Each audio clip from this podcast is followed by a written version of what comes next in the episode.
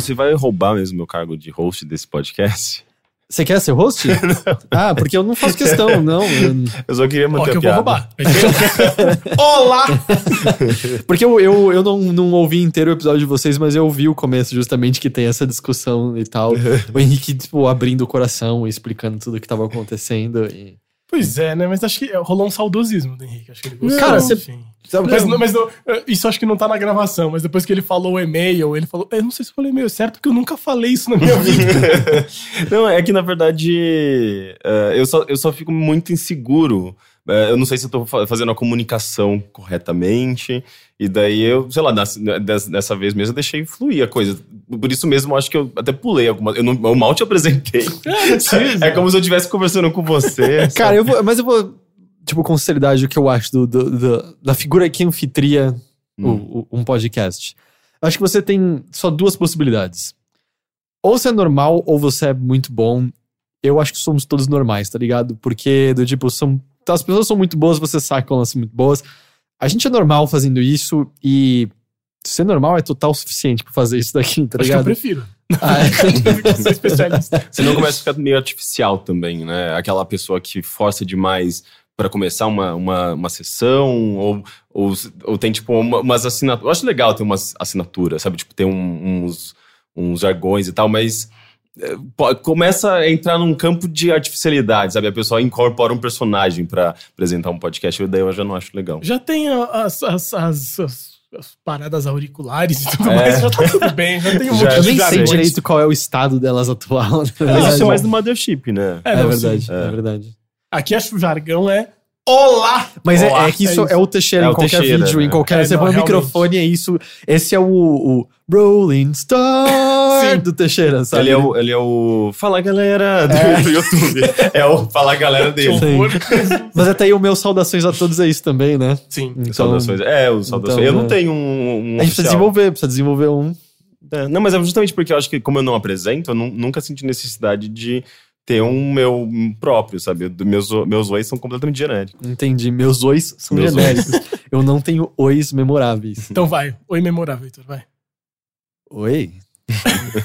Que sexy. Oi, todo mundo. Bem-vindos a mais uma edição do Bilheteria. Ah, Teixeira ainda ausente. Teixeira, se eu não me engano, está no Rio de Janeiro nesse exato momento. Hum. Mas eu estou de volta. Eu estou aqui mais uma vez. Oi. Entre... Então, o Teixeira tá fazendo, tipo, uma world tour, assim, ele tá... Ele nunca mais voltou, né?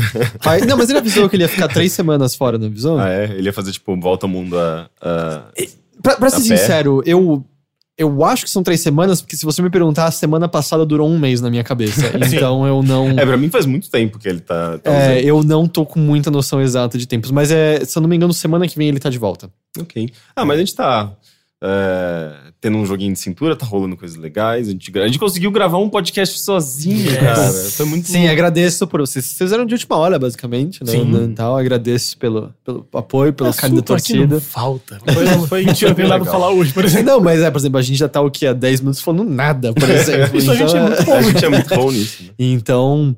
Mas, gente, isso aqui é o Bilheteria, é um podcast que a gente fala sobre cultura pop como um todo. E o nada, né? E o nada. E cultura não pop também, acho que cultura erudita de vez em quando. Por conta do Matheus e por conta do Henrique, eu acho. Mas só do pra avisar, Matheus. foi só três Não. minutos e meio, não foram dez, tá? Ah, é? Eu tô olhando.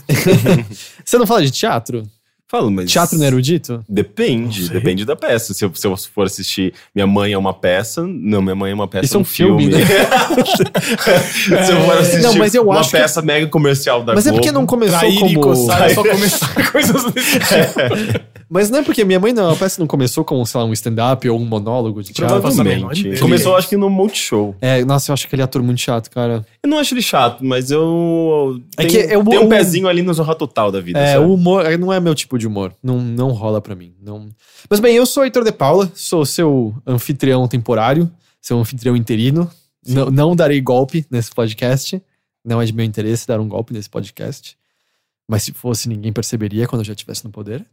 Eu tô aqui com o Henrique Sampaio Oi. e a gente tá aqui com o Matheus. Oi. Aparecendo mais uma vez em vídeo, mas todo tecnológico, com o computador do lado. Eu tô, eu tô gravando o vídeo, o áudio e sendo participante. Isso que é multitasking. Multitasking. Eu sou geminiano. E eu queria, na verdade, Eu falei isso só pra, pra pegar o né? irritar o Heitor e ele, É. nem- ele fingiu que ele Não, não, não, eu Ele tô- eu ignorou, tô- ele eu falou, tô- eu vou não, ignorar é que- essa. é que- porque- eu, como um, um adulto, como uma pessoa que tem. que cada, cada, cada, dia, cada dia mais, um pouco mais vivida. É um bem pouco- canceriano isso. Um pouco. tem um limite pra isso que eu tô, tô falando, isso é verdade, mas assim, cada vez mais sapiente, estou aprendendo a escolher as brigas nas quais eu entro. Muito bem. E, e especialmente quando são claramente um, desaforo, claramente uma afronta, sabe? Claramente um instigando. E não é bom brigar com a pessoa que vai editar esse podcast depois, né? Você vai, tipo, editar pra minha voz ficar meio picado, falando, tipo, eu adoro signos, né? Vou fazer isso agora. não porque eu acabei de falar, tá ligado? Você não precisa editar. É verdade. Ou será que eu acabei de falar? Gente, na verdade, antes da gente começar a conversar tudo, tudo sobre tudo, eu queria fazer um pequeno aviso, um pequeno anúncio. Vocês estão com a data exata aí? Que agora eu- eu per- perdi a data exata aqui que eu queria dar da nossa, da nossa festinha. Que eu Acho que é passei, 28, né? eu passei para vocês semana passada. E, e eu queria agora aqui de novo só pra confirmar. Vai falando o que eu acho. Não, eu tô falando. Eu também tô procurando a data, na verdade. Acho que é de 27. Acho que é dia 27. No Mas sábado. é. Eu tô aqui pra. Pra avisar todo mundo da próxima festinha do Overloader. A gente, vocês já avisaram, né, como eu pedi do, do A reserve a data. Sim. E hoje eu tô pra dar alguns detalhes adicionais, como o pessoal tinha avisado. É, vai ser uma festa na VR Gamer, que é a casa de arcade do, do, do Leandro aqui em São Paulo. Eu falei que era a casa do Leandro no podcast. Eu falei, não, não. Não é a casa dele, é a casa de VR dele. Sim, na verdade, assim, o quarto dele não tem janela e só tem uma cama que é uma pedra, mas pra dormir ele coloca um óculos de realidade virtual e transforma o quarto dele num lugar maravilhoso, iluminado, e ele dorme dessa maneira. Então, vai ser na VR Gamer. Vai ser, você viu aí, dia 27? 27. Dia 27 deste mês. Então, ó, falta pouco tempo, falta cerca de 15 dias, mais ou menos. Um pouquinho menos até, né? Duas semanas. duas semanas. E será gratuito. É, a gente fez festas com, com entrada, ingresso. Cara, você tá com vontade de ir lá curtir com a gente? Só chegar lá e pronto. A festa vai ter início, a gente tá marcando para as três da tarde. A VR Gamer pode ficar aberta até 10 da noite. Então, sete horas no total. Eu acho que dá pra todo mundo sair exausto de lá. E o, o que a gente vai ter é venda de bebidas lá. A gente normalmente fez festas em que era venda de ingresso e aí tinha open bar. Dessa vez vai ser o que você quer consumir, é, você consome. A gente ainda tá exatamente vendo o preço e vai ser basicamente de cerveja, tá? Acho que não vamos ter drinks elaborados. A ideia é uma cerveja, não é nem tanto uma festa de encher a cara, é mais pra estar ali Depois de de boa. sete horas dá pra encher. cara. É, ok, E se dá. alguém quiser. Mas é mais ali pra estar trocando ideia, quem tiver afim de jogar realidade virtual joga e tal. Ah, mas vai ser isso. Então, por exemplo, se você não bebe, você pode ir lá de graça e só curtir, conhecer umas pessoas e talvez jogar VR. E a gente vai ter posteriormente, ainda não vou divulgar agora, mas a gente vai ter posteriormente, provavelmente no Mothership eu já divulgo, a gente vai ter um código promocional pra você agendar e e jogar realidade virtual na VR Gamer. Você Uhul. pode pagar menos do que o preço. Eu acho que o preço normal deles é 60 reais uma hora, se eu não me engano. É, É que assim, tem variações de preço de segunda a sexta, mas esse é mais ou menos o preço médio. A gente vai ter um código pra você agendar e, e, e gastar menos. E na verdade, você vai poder usar esse código pra jogar no dia da festa, mas você também vai poder agendar pra outros dias também, caso você simplesmente queira lá. Então você pode tipo, agendar, jogar num dia e colar na festa e beber um pouquinho com a gente de boa também. E é isso que eu tenho pra dizer por enquanto. É, vou ter os outros detalhes de preço de bebidas e tal num, num, num podcast posterior, subsequente. Mas acho que isso é suficiente pra todo mundo já estar organizadinho, né, pro dia. Então, dia Sim. 27 deste mês, maio, é À na tarde. rua, à tarde, na rua Dona Inácia Uchoa. Sim. Na Vila Mariana. Na Vila Mariana fica perto dos metrôs Paraíso, Paraíso e Ana Rosa, né? Então dá pra vir de. Acho que dá uns 10 minutinhos a pé, mais ou menos. É, de cada um. É, então dá pra, dá, dá pra vir de metrô de boa, dá pra ir embora de metrô de boa, já que termina às 10. Dá pra se emendar na Augusta, na. Deve ter alguma balada na Vila Mariana, não sei. Na real, eu acho que é, é mais próximo até do metrô Vi- Vila Mariana. Ah, é? tem quase certeza. Eu acho que na, na real é, é Ana Rosa e, e Vila Mariana.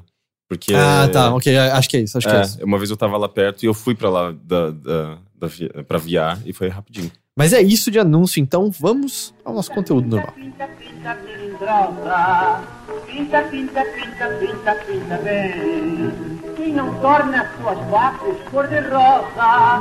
Pinta o pé lá na rua com alguém.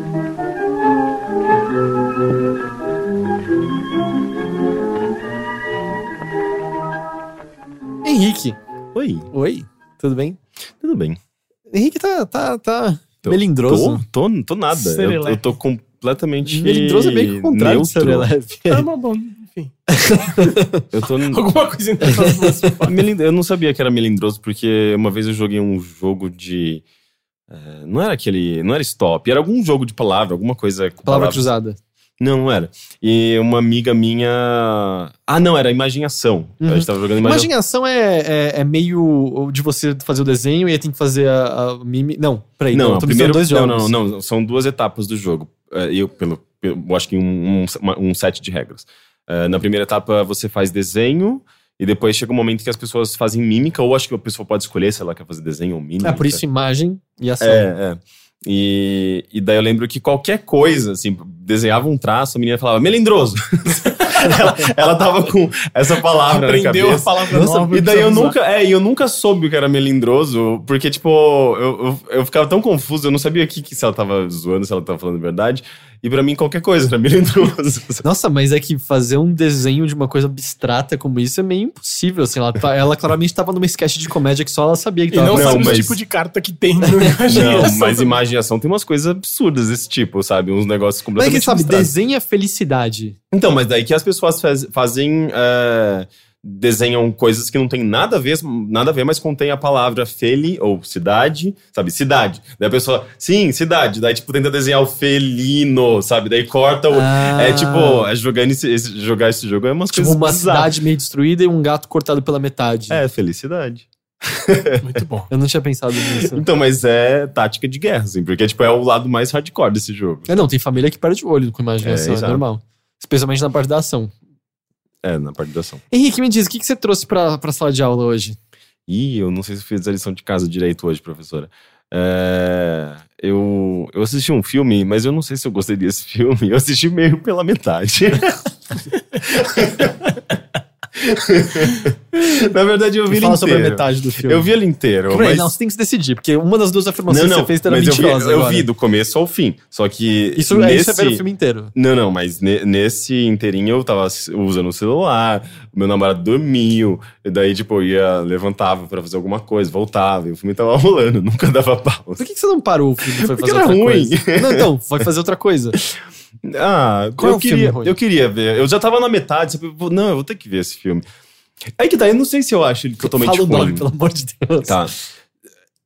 Não me julguem. É, é o fim. Sabe que filme é esse? Ah, esse filme é muito chato. É, pois é. é Sabe qual que é? Não. é o um de filme com comédia Seth, Seth Rogen. Aliás, ele é e- escrito pelo Seth Rogen e pelo, James é, Franco. E eles são eles mesmos no filme. É, e a ideia é ótima. É, É. é- é uma ideia, a ideia de que eles estão indo numa festa na casa do James Franco, todos eles sendo eles próprios.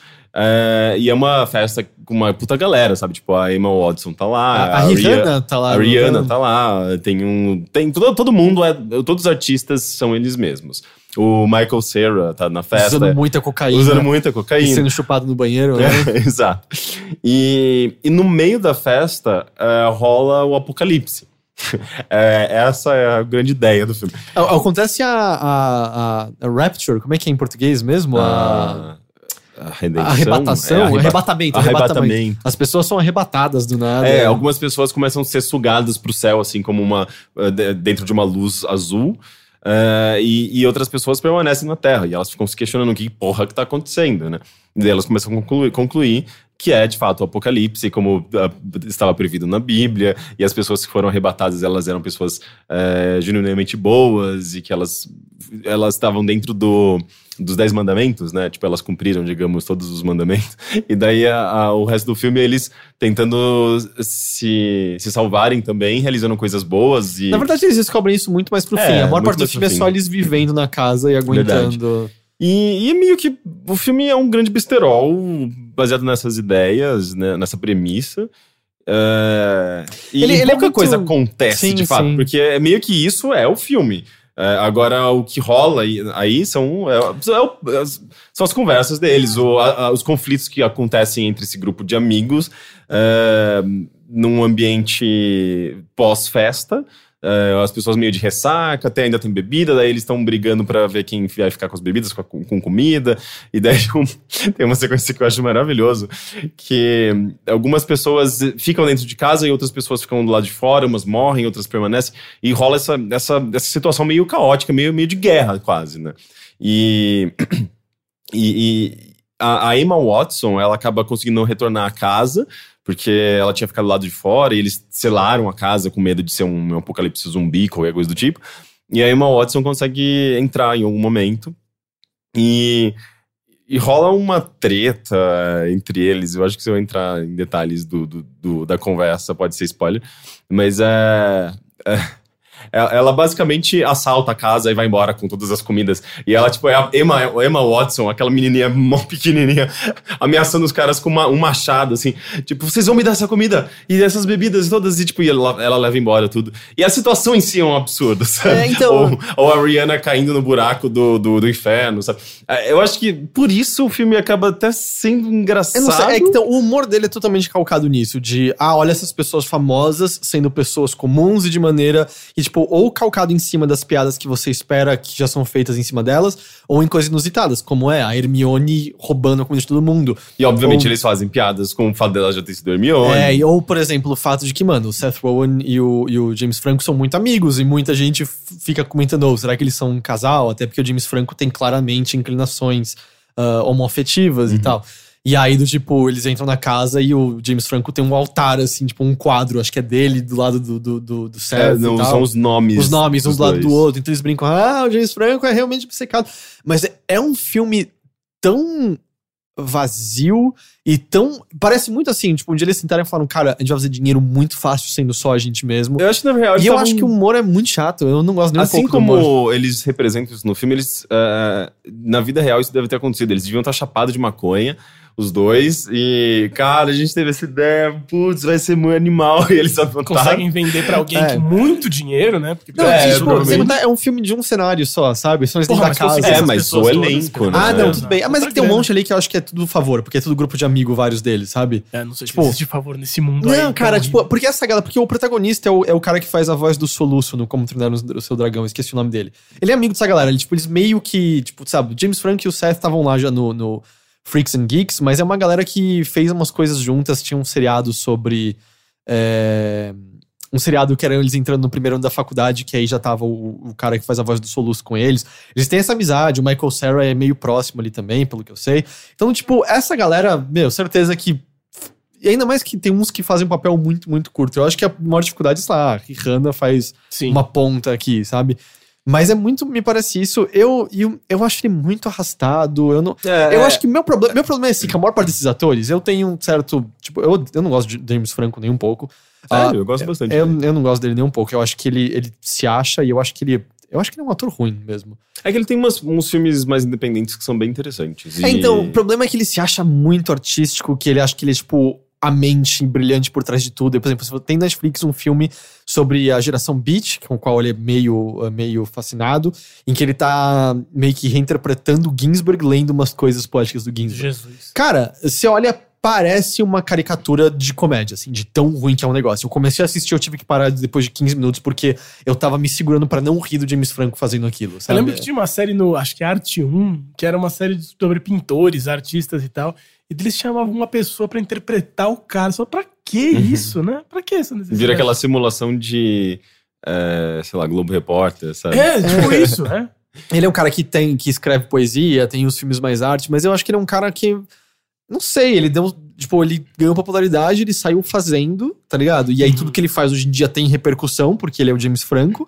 Mas a maior parte não tem muito valor, sabe? Ele não tem tanto pra dizer quanto ele acha que ele tem, é a minha opinião É, e- sobre, o- sobre e o esse cara. filme é, é, deixa muito claro como é tudo uma grande piada interna, né? Exato, Parece que é, é- exatamente. É, é engraçado entre eles, mas pra quem não está dentro daquele círculo de Hollywood e, e, e mesmo quem não consome tanto cultura pop norte-americana, e tudo mais, se sente meio perdido, assim. Uma boa parte desse filme eu não sacava as referências, eu não sacava as piadas, eu não entendia porque era engraçado.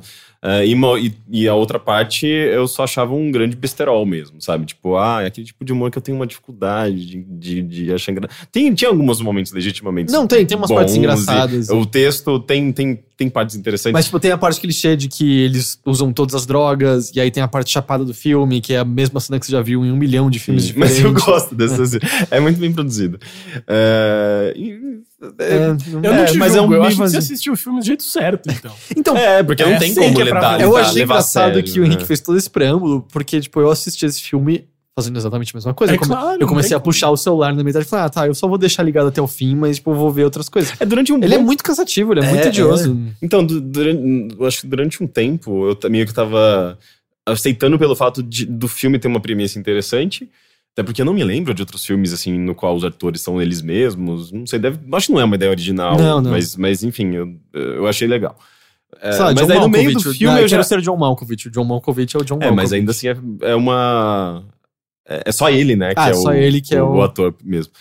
E... A Julia Roberts é a Julia Roberts no 11 Homens, o 12 Homens e um Segredo. Mas é uma, um papel, não é? Não, na, ah, não, na verdade é pior, um papel, né? uma, uma, não, uma não. Não, não, não, a Julia Roberts ela é personagem dessa série de filmes. Ah, ela tá mas- no primeiro. Não, é que é pior. No 2, no 12 Homens, é, parte do plano deles é que ela vai distrair um cara dizendo que ela é a Julia Roberts. Uau. É.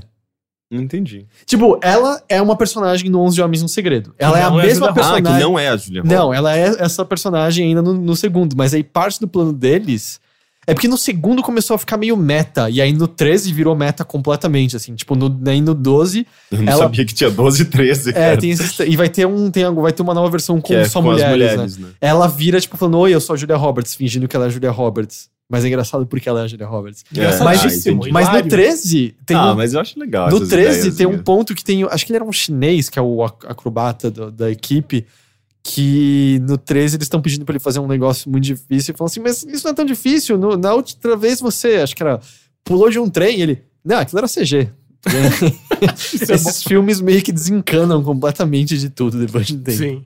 Mas é, depois que, que caiu a ficha, assim, tipo, ah, ok, essa ideia, ok, e, e o filme em si, será que é bom? Quando eu comecei a perceber, assim, tipo, tentar analisar o filme em si, aquilo que eu estava assistindo, eh, que não era só uma premissa em si, era uma construção toda, eu falei, caralho, como que dedicaram tempo, dinheiro pra isso, pra, pra, pra filmarem uma piada interna? Mas é isso, cara. É muito com esquisito. certeza é um filme barato. Com certeza é um filme barato. É, não, é, mesmo as- a- os efeitos especiais não são É, grande e, coisa. e mas tem sabe? vários. O filme é 80% é dentro da casa só, mais nada. Tudo É, vermelho, mas, sabe? Mas é verdade, tem uma. Nossa, é verdade. Parece muito que eles estão, tipo, num estúdio, às vezes, quando vem uma luz da janela, assim, parece muito só uma, uma, uma luz jogada, tipo, dentro de, dentro de um é, estúdio. é um assim, filme visualmente muito- cansativo, é muito É, vermelho, é. velho. não- Mas é isso, tipo, um monte de ator que provavelmente, mano, vai, vamos fazer isso.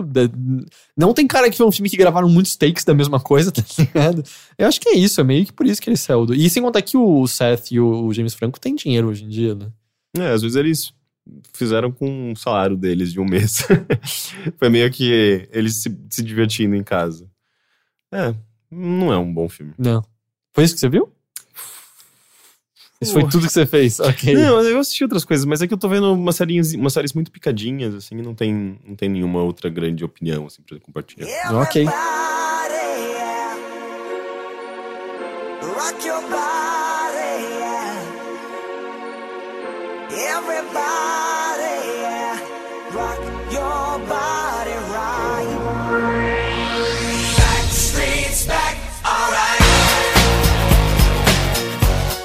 Teteu. Oi. você tá querendo ser melindroso também? Não sei. eu, eu quero ter uma marca registrada. E tem... Minha marca registrada é a sua voz agora, né? Por... Que é a trilha de abertura da vitrolinha do TT. Ah, sim.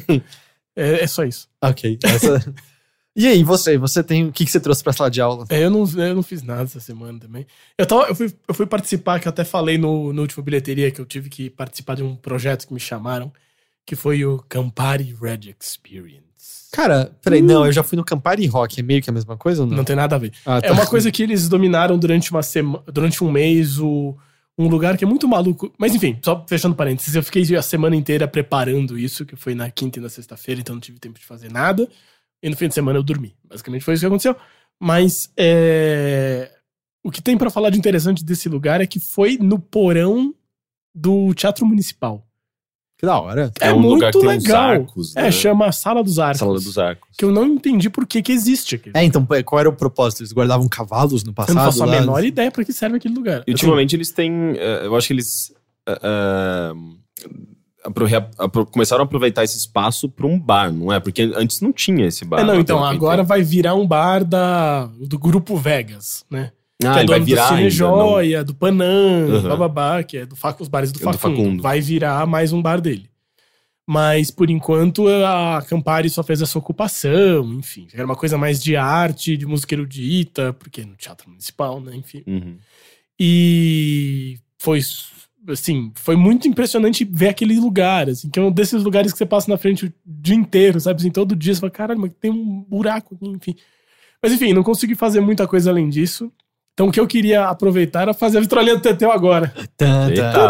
Vitrolento do Teteu em Eu tempo tava real. fazendo, tô fazendo uma pesquisa ver se eu descobria pra que que era o porão e tal, Sim. mas quando você põe... Sala dos Arcos. Quando mas- vo- então, quando você coloca porão, teatro municipal, ele, todas as, o- tudo que ele dá é. Vai ter um bar lá dentro. É bom, é exato. é. Ah, devia ser um Então- lugar onde eles guardavam, sei lá, eh, vinho. É, então, aqui tem. O que é muito louco pro- é o tamanho pessoas. das pedras que Assim, tem é. lá. É muito da hora. Um espaço de 340 metros quadrados ah, e repleto de arcos de pedra e tijolos que servem como sustentação para o teatro centenário. Ah, é só fundação. Acho que sim. Ué, mas Ah. por que que não... O chão já não serve de fundação? Não.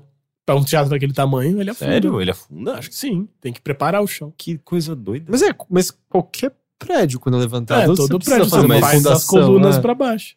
Mas não é, não é só a garagem isso? Não, Não, você tem que hein? segurar o prédio. Caralho, Pra mim- Henrique, pra mim, como você chegou até aqui na vida? Não, eu não sou engenheiro nem arquiteto. Mas ao mesmo tempo, eu, eu, é eu sempre achei que tinha a ver com encanamentos, com, com sei lá, questões. Bate estaca. O negócio que fica enfiando uma coluna É, é no chão e sustentação, batendo. assim, as colunas É isso. É só pra principais. Sustentar? Só? Você já viu o tamanho de um prédio? tipo, é toda a fundação dele. É um negócio super importante pra ele ficar de pé. Tipo, as pra pa- ficar reto. Tipo, meu pai, ele já me falou assim: as paredes de um prédio não fazem basicamente diferença nenhuma pra ele estar de pé ou não. São as colunas com lá na fundação e tal. As- e as colunas são feitas dos, dos mesmos materiais que são feitos em cima ou tem alguma diferença nisso? Não, de concreto, né? Que não é as paredes, não são de concreto. Ah, As entendi. colunas eu acho que são de concreto ou de metal. Acho que é de metal, não? Depende. É, tem aquelas vigas também que eles usam muito. Então, viga, viga, coluna. Eu tô fazendo Ah, ok. com as mãos, ninguém tá vendo. Não, eu sei, mas, Mas é, é que, horizontal e Aí, vertical.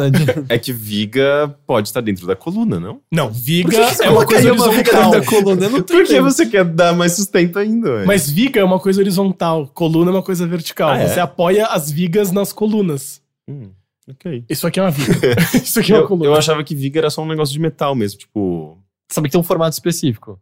Não, eu achava que viga podia ser tanto horizontal quanto... só- era uma questão de material. Perfil metálico, você tá falando, aquele negócio que parece um I de imprensa. Não, na verdade era outra coisa. É, Ah, Enfim, vocês que é o que o perceberam Bigman, agora o que eu não tem um tenho episódio que ele nenhum... explicava porque o formato era importante pra absorver Sim. e espalhar força. Sim. Bem, mas Eu esse momento foi importante pra vocês saberem que eu não tenho absolutamente nenhum conhecimento de engenharia eh, civil. É engenharia, engenharia ci- civil isso? Civil. Aí eu gosto aí, Henrique, assim, ah, a gente vai subir o prédio aqui, qual a fundação? Não, o chão segura. Se cair do chão, não passa. Ah, Não, tá bom. É Então. porque o chão trabalha também, né? Daí se o chão mexer de maneira diferente, o prédio cai. Então você tem que Hum. fazer uma sustentação. Eu acho eu tô, tô chutando. Mas, Ah, mas faz sentido. é... Mas falando em porão, é, Hum. ó, o gan- ó o gancho. Porão. Porão. Não, é, é um tipo é sobre um porão mesmo que eu vou falar. Que ah, o que eu queria propor era fazer daqui em diante, em alguns episódios do Bilheteria, em vários, falar sobre a Lira Paulistana, que era justamente um porão. Uhum. Por isso o, o preâmbulo. Que, pra quem não sabe, era um teatro que chamava o Teatro da Lira Paulistana, na, que ficava na Benedito Calixto. Depois parece que. eu- pelo que eu ouvi, hoje em dia ele é uma padaria. É uma coisa assim. Onde tem uma padaria na Benedito? É aquela da esquina lá na frente? É, eu não faço a menor Mas ali é um café, um Franz, não é? É um Franz não, não, café. eu tava pensando do outro lado da Do Benedito. outro lado, eu não Ah. sei. Eu acho que era meio no meio. E eu- parece que um tempo atrás eles fizeram um documentário em que chamaram as pessoas que tocaram lá. E eles entraram, tipo, com o pessoal cozinhando, fazendo coisas dele. Ah, então, aqui era o teatro, aqui era o palco, aqui eram as cadeiras. Eu não, não- não assisti isso. Mas, é, pra quem não conhece, era esse teatro aqui em São Paulo, que virou meio assim, virou. Esse nome, Lira Paulistana, virou sinônimo desse grupo, que era um grupo de artistas que se apresentavam lá. Meio que teve duas gerações, por assim dizer. Mas a primeira geração é essa galera que ficou conhecida ou como Lira Paulistana ou como Vanguarda Paulista, que era Itamar Assunção, Arrigo Barnabé, Patife Bend, eh, Grupo Rumo, Luiz Tati, que E é nosso vamos- professor na É, faculdade. e vamos lá, você falou de Neira Paulistana, eu ficava, nossa, mas eu como eu nunca ouvi esse movimento? Aí você falou, falou Vanguarda Paulista, caiu a ficha, sabe? Eu, É eu adoro o grupo E vamos lá, Rumo, transparência. O Matheus já tocou com muitos deles. Já É toquei com verdade, alguns né? deles, mas eh, assim, transparência é transparência. A- eu toquei na Patife Band, mas quando eu toquei na Patife Band, Patife Band era minha banda favorita brasileira. É. Então, assim, Nossa, foi a realização de um sonho. foi a realização né? de um sonho. É que a gente teve um momento no qual, tipo, a Patife era a minha banda favorita brasileira. Não, ainda. pois é, exatamente. E assim, não é que eu tô defendendo eles, é uma coisa que vem de antes, sabe? Bem de bem antes. Mas é. O. Também, assim, a segunda geração foi meio galera, tipo, do Ira. Essa turma foi tocar lá também, meio mais pro fim dos anos 80. No começo dos anos 80 era mais essa turma, até o final dos anos 70 e tal. E acho que quem bombou mesmo foi o Itamar e o Arrigo, né? Principalmente o Arrigo. Não, o Ira bombou também. Ah, não, digo, mas do, do prim- da primeira parte. E tiveram outras pessoas também, que são pessoas que às vezes ficam meio esquecidas, mas que são muito foda, tipo a Cida Moreira, não sei se vocês conhecem, que é uma Uh-uh. cantora, assim, brestiniana, sabe? Tipo, ela canta as coisas do Weill, que era o cara que compunha todas as músicas. Meio Brecht. assim. É, cabaré decadente, podre e tal. E ela fez a ópera do Malandro, ela era uma das pessoas da ópera do Malandro original, enfim. E juntou muita gente interessante. E há um tempo atrás eu vi um show que foi muito massa, que foi um show no, no Sesc Vila Mariana, justamente, que era um show sobre a lira paulistana. E eles resolveram fazer um- uma, uma piadinha que era como se, entre as músicas, tinha uns playbacks, que era como se fosse o Arrigo Barnabé na sessão de terapia, conversando com o terapeuta dele. E daí era tocando esses negócios. Daí Era tipo, é, hoje eu tava no ônibus indo pra USP. É bem com essa voz É, mesmo. tipo, né? Aquela voz do rico assim. e daí ele falava, não, eu fui lá pra lá e, e eu tava indo pra USP, que ele estudava música, né? Ele acho que largou em seis meses a USP. Coisa assim. Nossa, ele co- fez seis meses de música só. Fez seis meses de música E e largou. foda-se. E, e daí ele falou: Ah, não, porque daí eu conheci um cara no ônibus que tava indo pra faculdade de letras, e daí era o Tati. E daí ele conta assim como que o grupo foi se formando, como foi juntando essa galera e tal. E é muito interessante ver, eu acho, que quando você ouve Grupo Rumo, quando você ouve a música do Tati, você ouve a música do Arrico Barnabé, parece que são de universos Diferente. completamente diferentes. Sim. e não, tem muita coisa Ah, a ver. só pra eu, eu sempre confundo qual Tati que é o que aqui tem na sopa do neném. Mas é porque os dois escrevem música infantil. Ah, né? uhum. Assim, o grupo Rumo era do Luiz Tati, que foi, Que nosso foi nosso professor, professor. da Faculdade de Letras, é linguista, escreveu, enfim, um monte de livro de linguística, principalmente sobre ahn, é, música e, e texto, né? Assim, a relação que existe entre palavra e, Uhum. e melodia. Tanto é que isso é bem, eu acho que refletido na música em si do Grupo Rumo, que é- tem muita coisa falada. E às Exatamente. vezes é, a, a melodia que segue. Aliás, a. a- eu não sei, dizer, mas a relação entre a voz, como a gente fala, e. né? Aham. Porque, tipo, isso, tudo que a gente tá falando, a gente tá tendo uma melodia, né? um Sim. sobe e desce Sim. de notas. O Patife tem muito disso também, Então né? tem, mas isso é muito engraçado, porque justamente, eh, acho que o Arrigo ficou famoso por ser o cara que fazia a música do Decafônica, né? Mas o Arrigo eu vou falar outro dia que eu preciso de mais tempo. Mas, é... E é engraçado que justamente o que ele fala nesse, nesse, nesse terapeuta fake que ele fe- fez no show é justamente que ele estava estudando as coisas do Schoenberg, que foi o que a gente falou semana passada. Uhum. Foi o cara que inventou música do Decafônica. E outra coisa que esse cara inventou era um negócio que chamava canto falado, que é justamente o que o Tati estava estudando. Então os Uhum. dois estavam estudando Schoenberg. Entendi. O Arrigo estava estudando por causa da dodecafonia e o Tati por causa do canto falado. Uhum. Que é justamente Só isso. Dois pontos diferentes do, da- Do mesmo cara.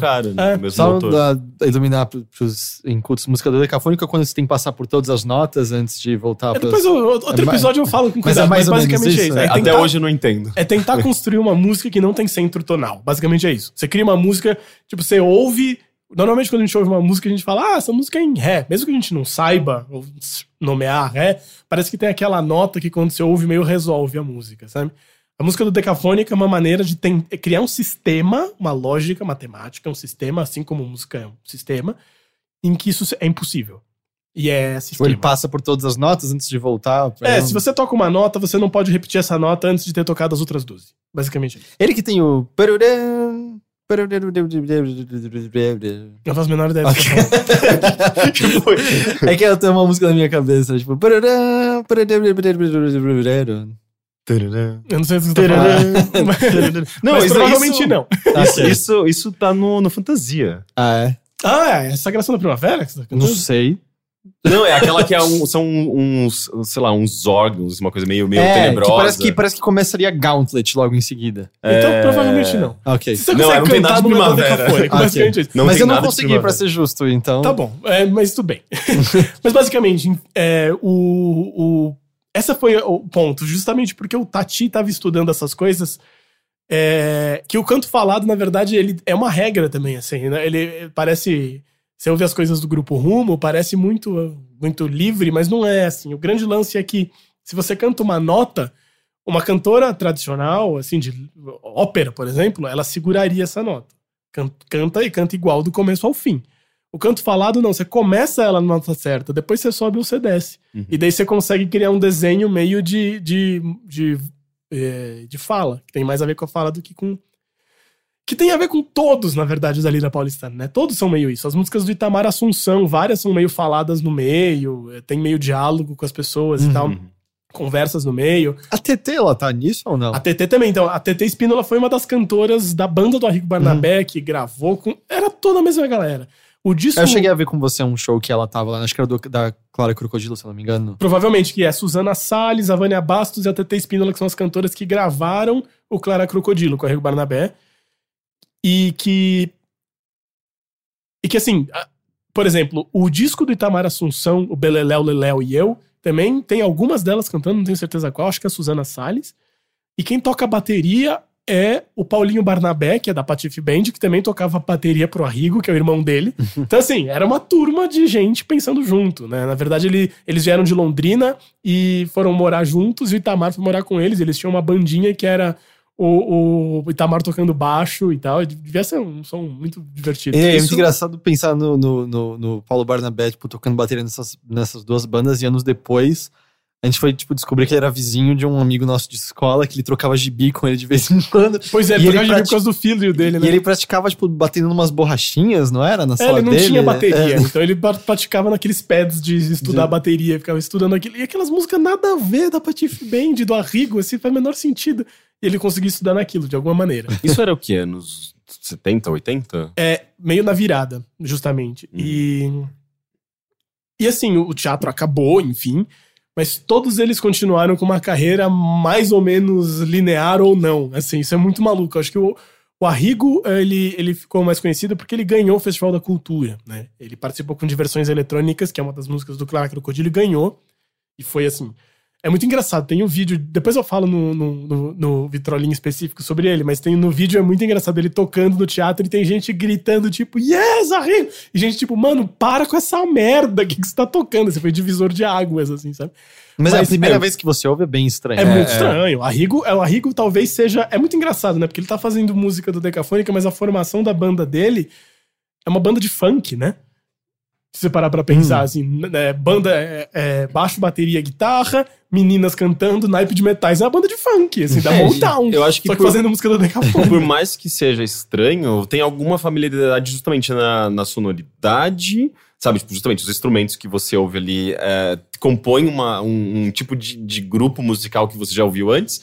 É, o fato também de ter um, um coral, sabe? Tipo, as músicas são meio engraçadas, são, São divertidas. super engraçadas, são super cartunescas. É, né? e você consegue se identificar facilmente, assim. Tipo, ele, ele é muito situs... Sit, situs, ah, Se tu se assu- su- não sei de falar. situações. É muito sobre situações. E, e, e coisas. Situacional? É, eu ia falar, falar isso, eu não sei nem se existe, é, mas. então eu não sei, mas Também não, mas eu achei. Mas eu acho, eu acho que dá pra compreender. Então, é, é, por mais que seja um tipo de música. É, é- você considera erudito, inclusive? Não, não. Tá. É, mas eu acho que ah, tem, tem um lado ali, tipo, que é bem pouco popular, mas ao mesmo tempo também tem um lado popular, Tem sabe? super, e eu acho que essa galera toda, o grande lance deles, talvez isso seja muito bairrista o que eu vou falar, mas é muito São Paulo. Você ouve as músicas deles e fala, isso é São Paulo, cara. Não Uhum. tem outra. Sabe?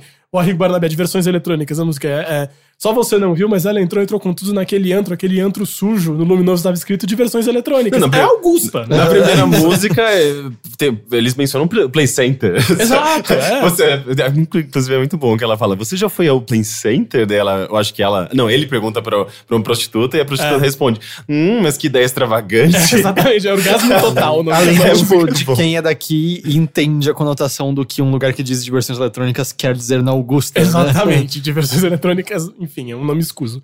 Mas é, mas todos eles acho que tem isso. Acho que o Arrigo foi a mais assim, mais claro, mas todos, eu acho que tem uma coisa a- ver assim.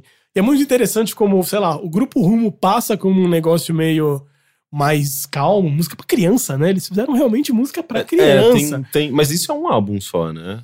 Cara, tem vários, eu acho, É? se não me engano. Porque eu, eu tenho... Eles coisas mega bonitas. Sim, assim, eu, mas- eu gostava muito. Eu tenho uns dois álbuns deles.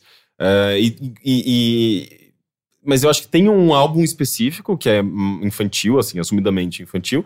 E tem algumas outras músicas que são incluídas nesses outros álbuns que tem um, um tom um pouco mais infantil, sabe? Tipo, Sim. mas é. Sei lá, ele tem coisa, tem coisa É sobre escrevendo é- também em São Paulo, tipo, Ladeira da Memória. Sim, Ladeira da Memória é É lindíssimo. lindo, né? Mas é, é, é um pouco a cara do Tati, né? Acho que quem conhece ele sabe que ele é um cara assim, ele fala baixo, Uhum. ele é meio esse cara tranquilo. Super de boa. E dele escrevendo coisas é meio assim, es- saiu, sabe? Assim, tipo, nada é muito, ah, cabeção, é tudo muito. É pegar umas ideias muito sofisticadas, eu acho que musicalmente muito sofisticado também, e colocar em palavras muito simples. Acho que é Uhum. meio isso, assim.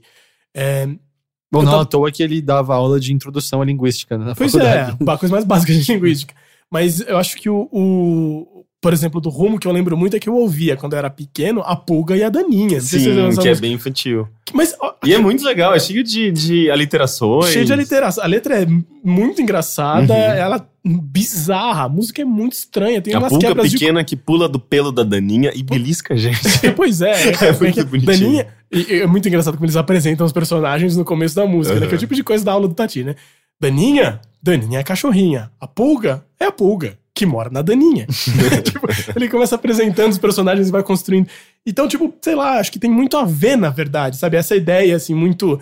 Que é meio. que virou uma coisa meio infantil no, no, no rumo, é uma coisa que virou cartoon no Arrigo, sabe? Uhum. E que talvez tenha virado poesia no Itamar, que o Itamar é mais.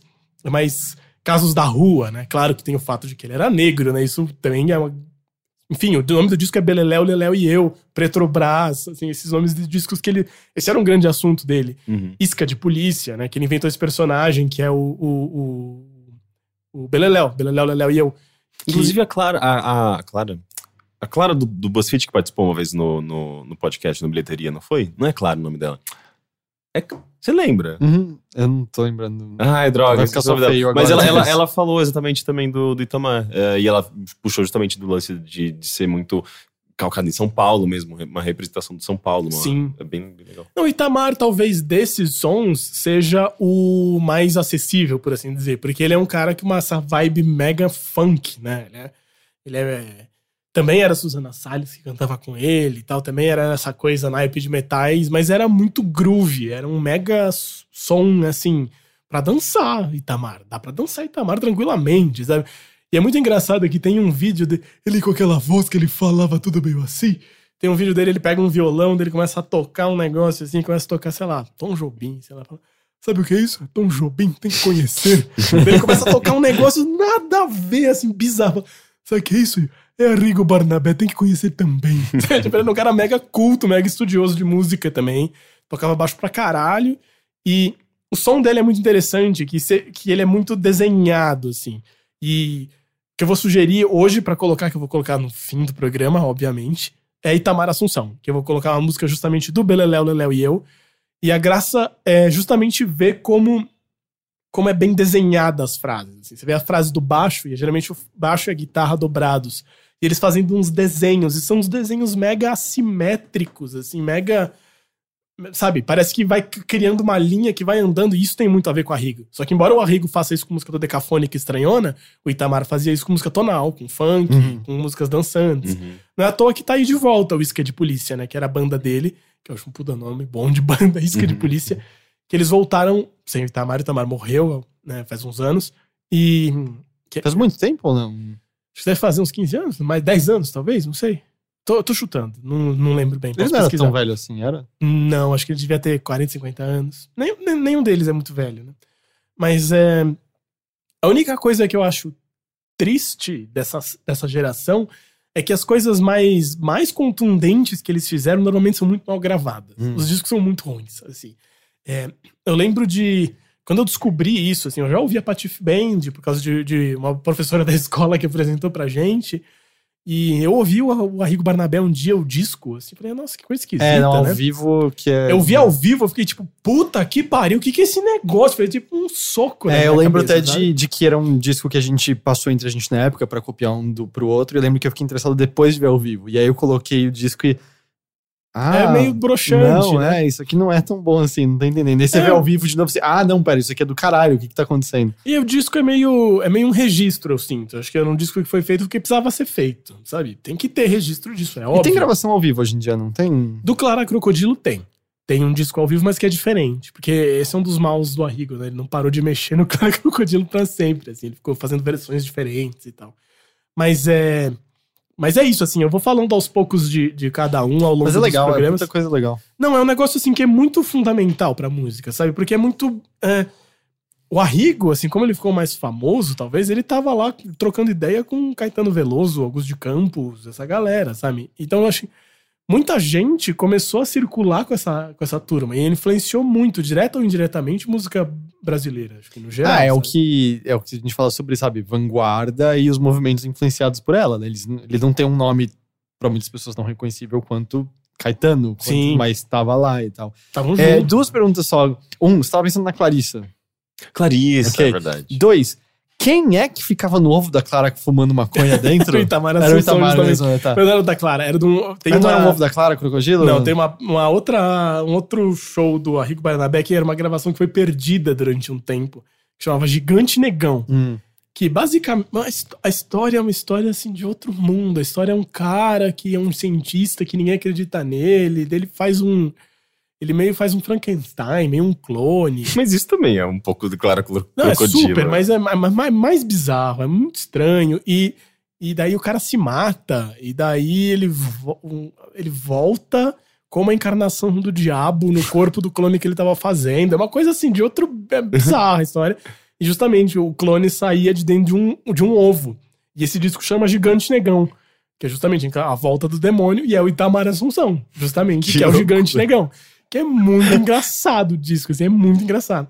E no final do disco abre o ovo e ele sai do ovo.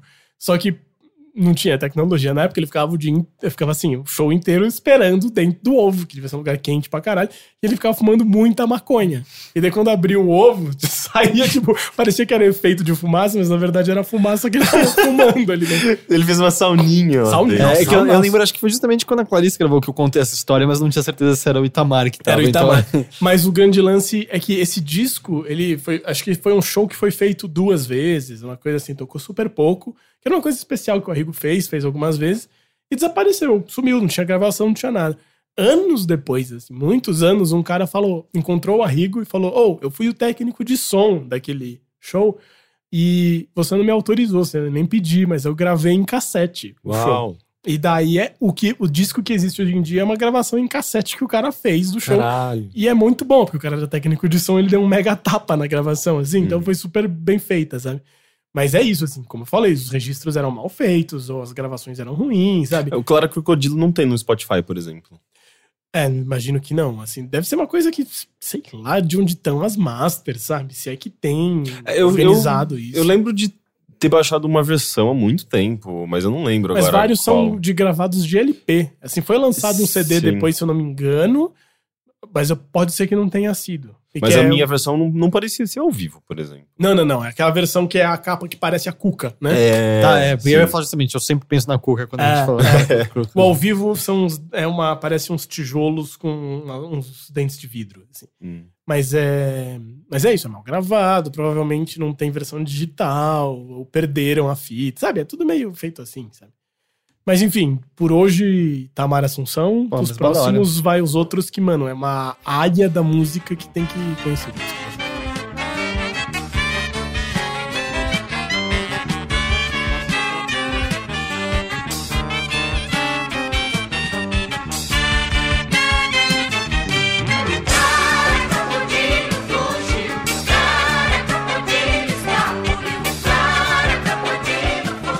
É, o Matheus tava cantando com a boca, então eu tava pensando no que aquela hora, então? Na sagração da primavera do Stravinsky, eu acho. N- não, Talvez. mas você tava pensando no bar. Eu não sei qual dos dois. Um dos dois. É entre Bach e qual- qual é a-. Tem só movimento? 200 anos, sei lá. O movimento música, qual que é do bar que eu tava cantando agora? Barroco. Ba barroco é o nome? Bah é barroco. Não, não, mas essa que eu tava cantando. Tocata e fuga em ré menor. Tocata e fugue, é verdade. É. E ré menor, hein? Eu não sei qual que eu tava, mas Eu não era do que é a Sagração da decafônico. Não, de qualquer maneira não. Bom, muito fácil agora, né, falar depois que a pessoa culta falou antes de você, é, especialmente dadas as coisas que eu tenho pra trazer aqui. Eba. É, eu, Eu, eu, eu falei de ao fim, cara. Não, não- É. Eu não posso dizer nada com relação a isso. eu, eu terminei de assistir uh, Dear White People. Ah, ok. É. Eu, eu comecei, na verdade. Eu não sei se eu não gosto. Mas pode, pode falar. É que eu não gosto da estrutura da Você imitou o Silvio Santos, é nada. É que eu, ia- eu, eu não queria falar antes de você, mas tudo bem. Vai. É, eu terminei de assistir, são acho que 10 episódios no total. Eu gostei bastante. Eu, pra mim, ela só melhorou quanto mais tempo passou dela e tal.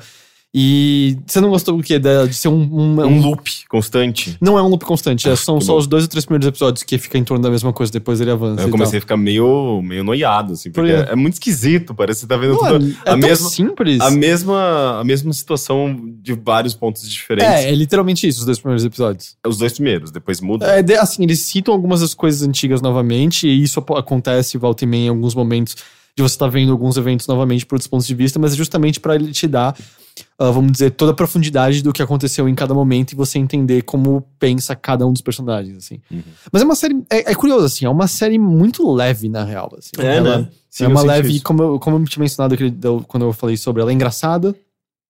Ela trata assuntos complicados de maneira muito tranquila. Eu lembro que eu tinha comentado que eu senti que ela, ela nem perde tempo em ficar argumentando as coisas que são óbvias e claras porque tem gente idiota que discorda delas. Então, por exemplo, tem um episódio que é focado no filho do reitor, que é um cara que tá concorrendo a presidente ali da, da faculdade. E é um único momento que ele está comentando sobre Black Lives Matter, né? Que é, o, que é um movimento nos Estados Unidos, né? Que hum, surgiu por conta da violência policial contra, contra pessoas negras, se não me engano, esse foi, foi a origem mesmo. O DeRay McKesson, acho que esse é o nome dele, era um do- dos idealizadores. Ah, acho que esse é o nome. DeRay é o nome dele primeiro, com certeza. E, e uma coisa que você ouve com frequência de, de pessoas idiotas é meio, não, todas as vidas importam, sabe? Que é uma puta de uma falácia, é um, eu acho que, que acaba sendo um homem de palha, se eu não me engano, talvez tenha outra falácia, falácia argumentativa que seja. E aí, por exemplo, a série não perde tempo explicando isso. O que ele tem é esse personagem falando por acho que 15 segundos pra alguém assim, ele, não, é claro, e a frase começa quando ele já falando, não, é claro que todas as vidas importam, mas pense o seguinte, você tem gatos e ama gatos. E aí, por algum motivo, gatos começam a morrer. Você vai pedir ajuda pras pessoas, elas viram e falam: sim, a vida de todos os animais importa. E começam a fazer coisas não direcionadas ao gato. Você não ficaria bravo? E aí corta a cena e é isso. E é, tipo, é quase com a série dizendo. Gente, é tão idiota ter que explicar isso que a gente não vai nem, tipo, passar elaborando muito esse ponto. Vamos Uhum. seguir em frente que tem coisas mais importantes a serem ditas aqui. E, e aí, justamente assim, eu sinto que ele é. Ele, ele explora muito bem diversos, diversas formas através das quais uma só questão pode ser compreendida ah, por pessoas ah, enfrentando os mesmos problemas, por pessoas enfrentando o preconceito, e você entendendo por que cada uma delas enxerga de uma maneira distinta. E, e especialmente eu sendo um homem branco, tipo, me apresentando às vezes questões que eu nem sabia que eram questões, que eu nem sabia que eram, eram problemas tipo, de tão é, por ter nascido como nasci, de tão distante que eu sou de sofrer qualquer forma de preconceito, sabe? Ahn, talvez vocês tenham visto, eu senti que depois, assim, umas duas semanas depois que a série saiu, comecei a sentir mais conversa em torno dela. E muita gente comentando do quinto episódio, vocês chegaram a. Não, Não. Quinto episódio é uma bela paulada. É, é- foi dirigido pelo diretor do Moonlight, o quinto episódio. E é focado num dos personagens mais interessantes da série como um todo. Eu não consigo. Eu, eu só decorei o nome da Samantha, não decorei o nome dos outros. Mas ele é meio que o melhor amigo da Samantha, que já no primeiro episódio fica claro que ele tem um interesse nela, assim. É meio que parte disso, assim, o, o lance dele. É, inclusive tem uma rivalidade dele com um cara, um cara branco que, Que é a o namorado, é, que é o cara que a Sam apresenta como namorado dela e tal. Ah, ele é um dos personagens mais legais de todos. E o quinto episódio ele é muito interessante por diversos fatores. Assim, ele é um episódio sobre sobre mostrar como coisas escalam muito rapidamente. Quando elas escalam e explodem, ah, é muito fácil que o primeiro alvo seja a pessoa negra quando ela não tinha nada a ver com isso.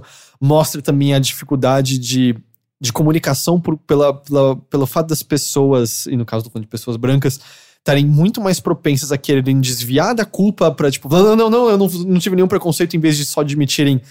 Não, essa tem razão. Eu acho que eu tava tendo ideias preconceituosas sem perceber. Uhum. E, e- quando o outro lado não tá acusando, ele só tá falando, cara, ô, só. Tipo, ni- ni- ninguém no momento, assim, é uma cena específica que é, que é Claude na grande coisa do episódio.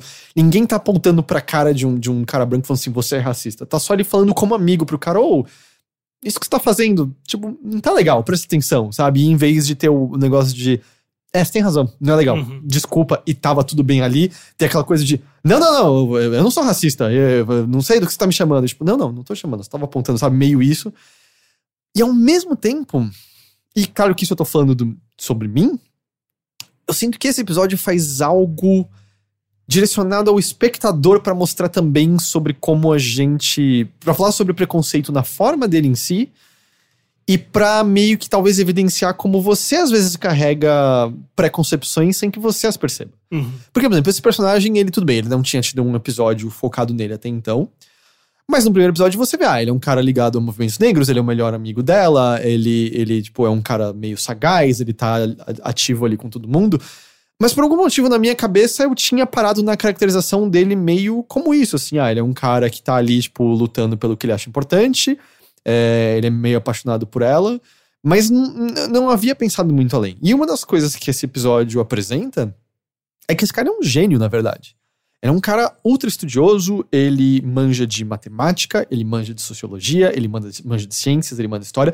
Ele é literalmente um gênio, assim. É um cara com um QI elevadíssimo, um cara que estudou tudo que é possível de ser estudado. Ele entende sobre tudo mais do que você, assim. De tudo ele estudou um pouco. E, de novo, eu acho que isso tô falando de mim, eu não posso falar para outras pessoas, mas tive aquele baque de... Pera, por que eu não considerei que esse personagem poderia ser isso, sabe? Eu Uhum. tinha considerado de outros personagens da série que apareciam de uma maneira muito mais estereotipada como estudiosos e tal. Mas foi muito assim, meio parando. É.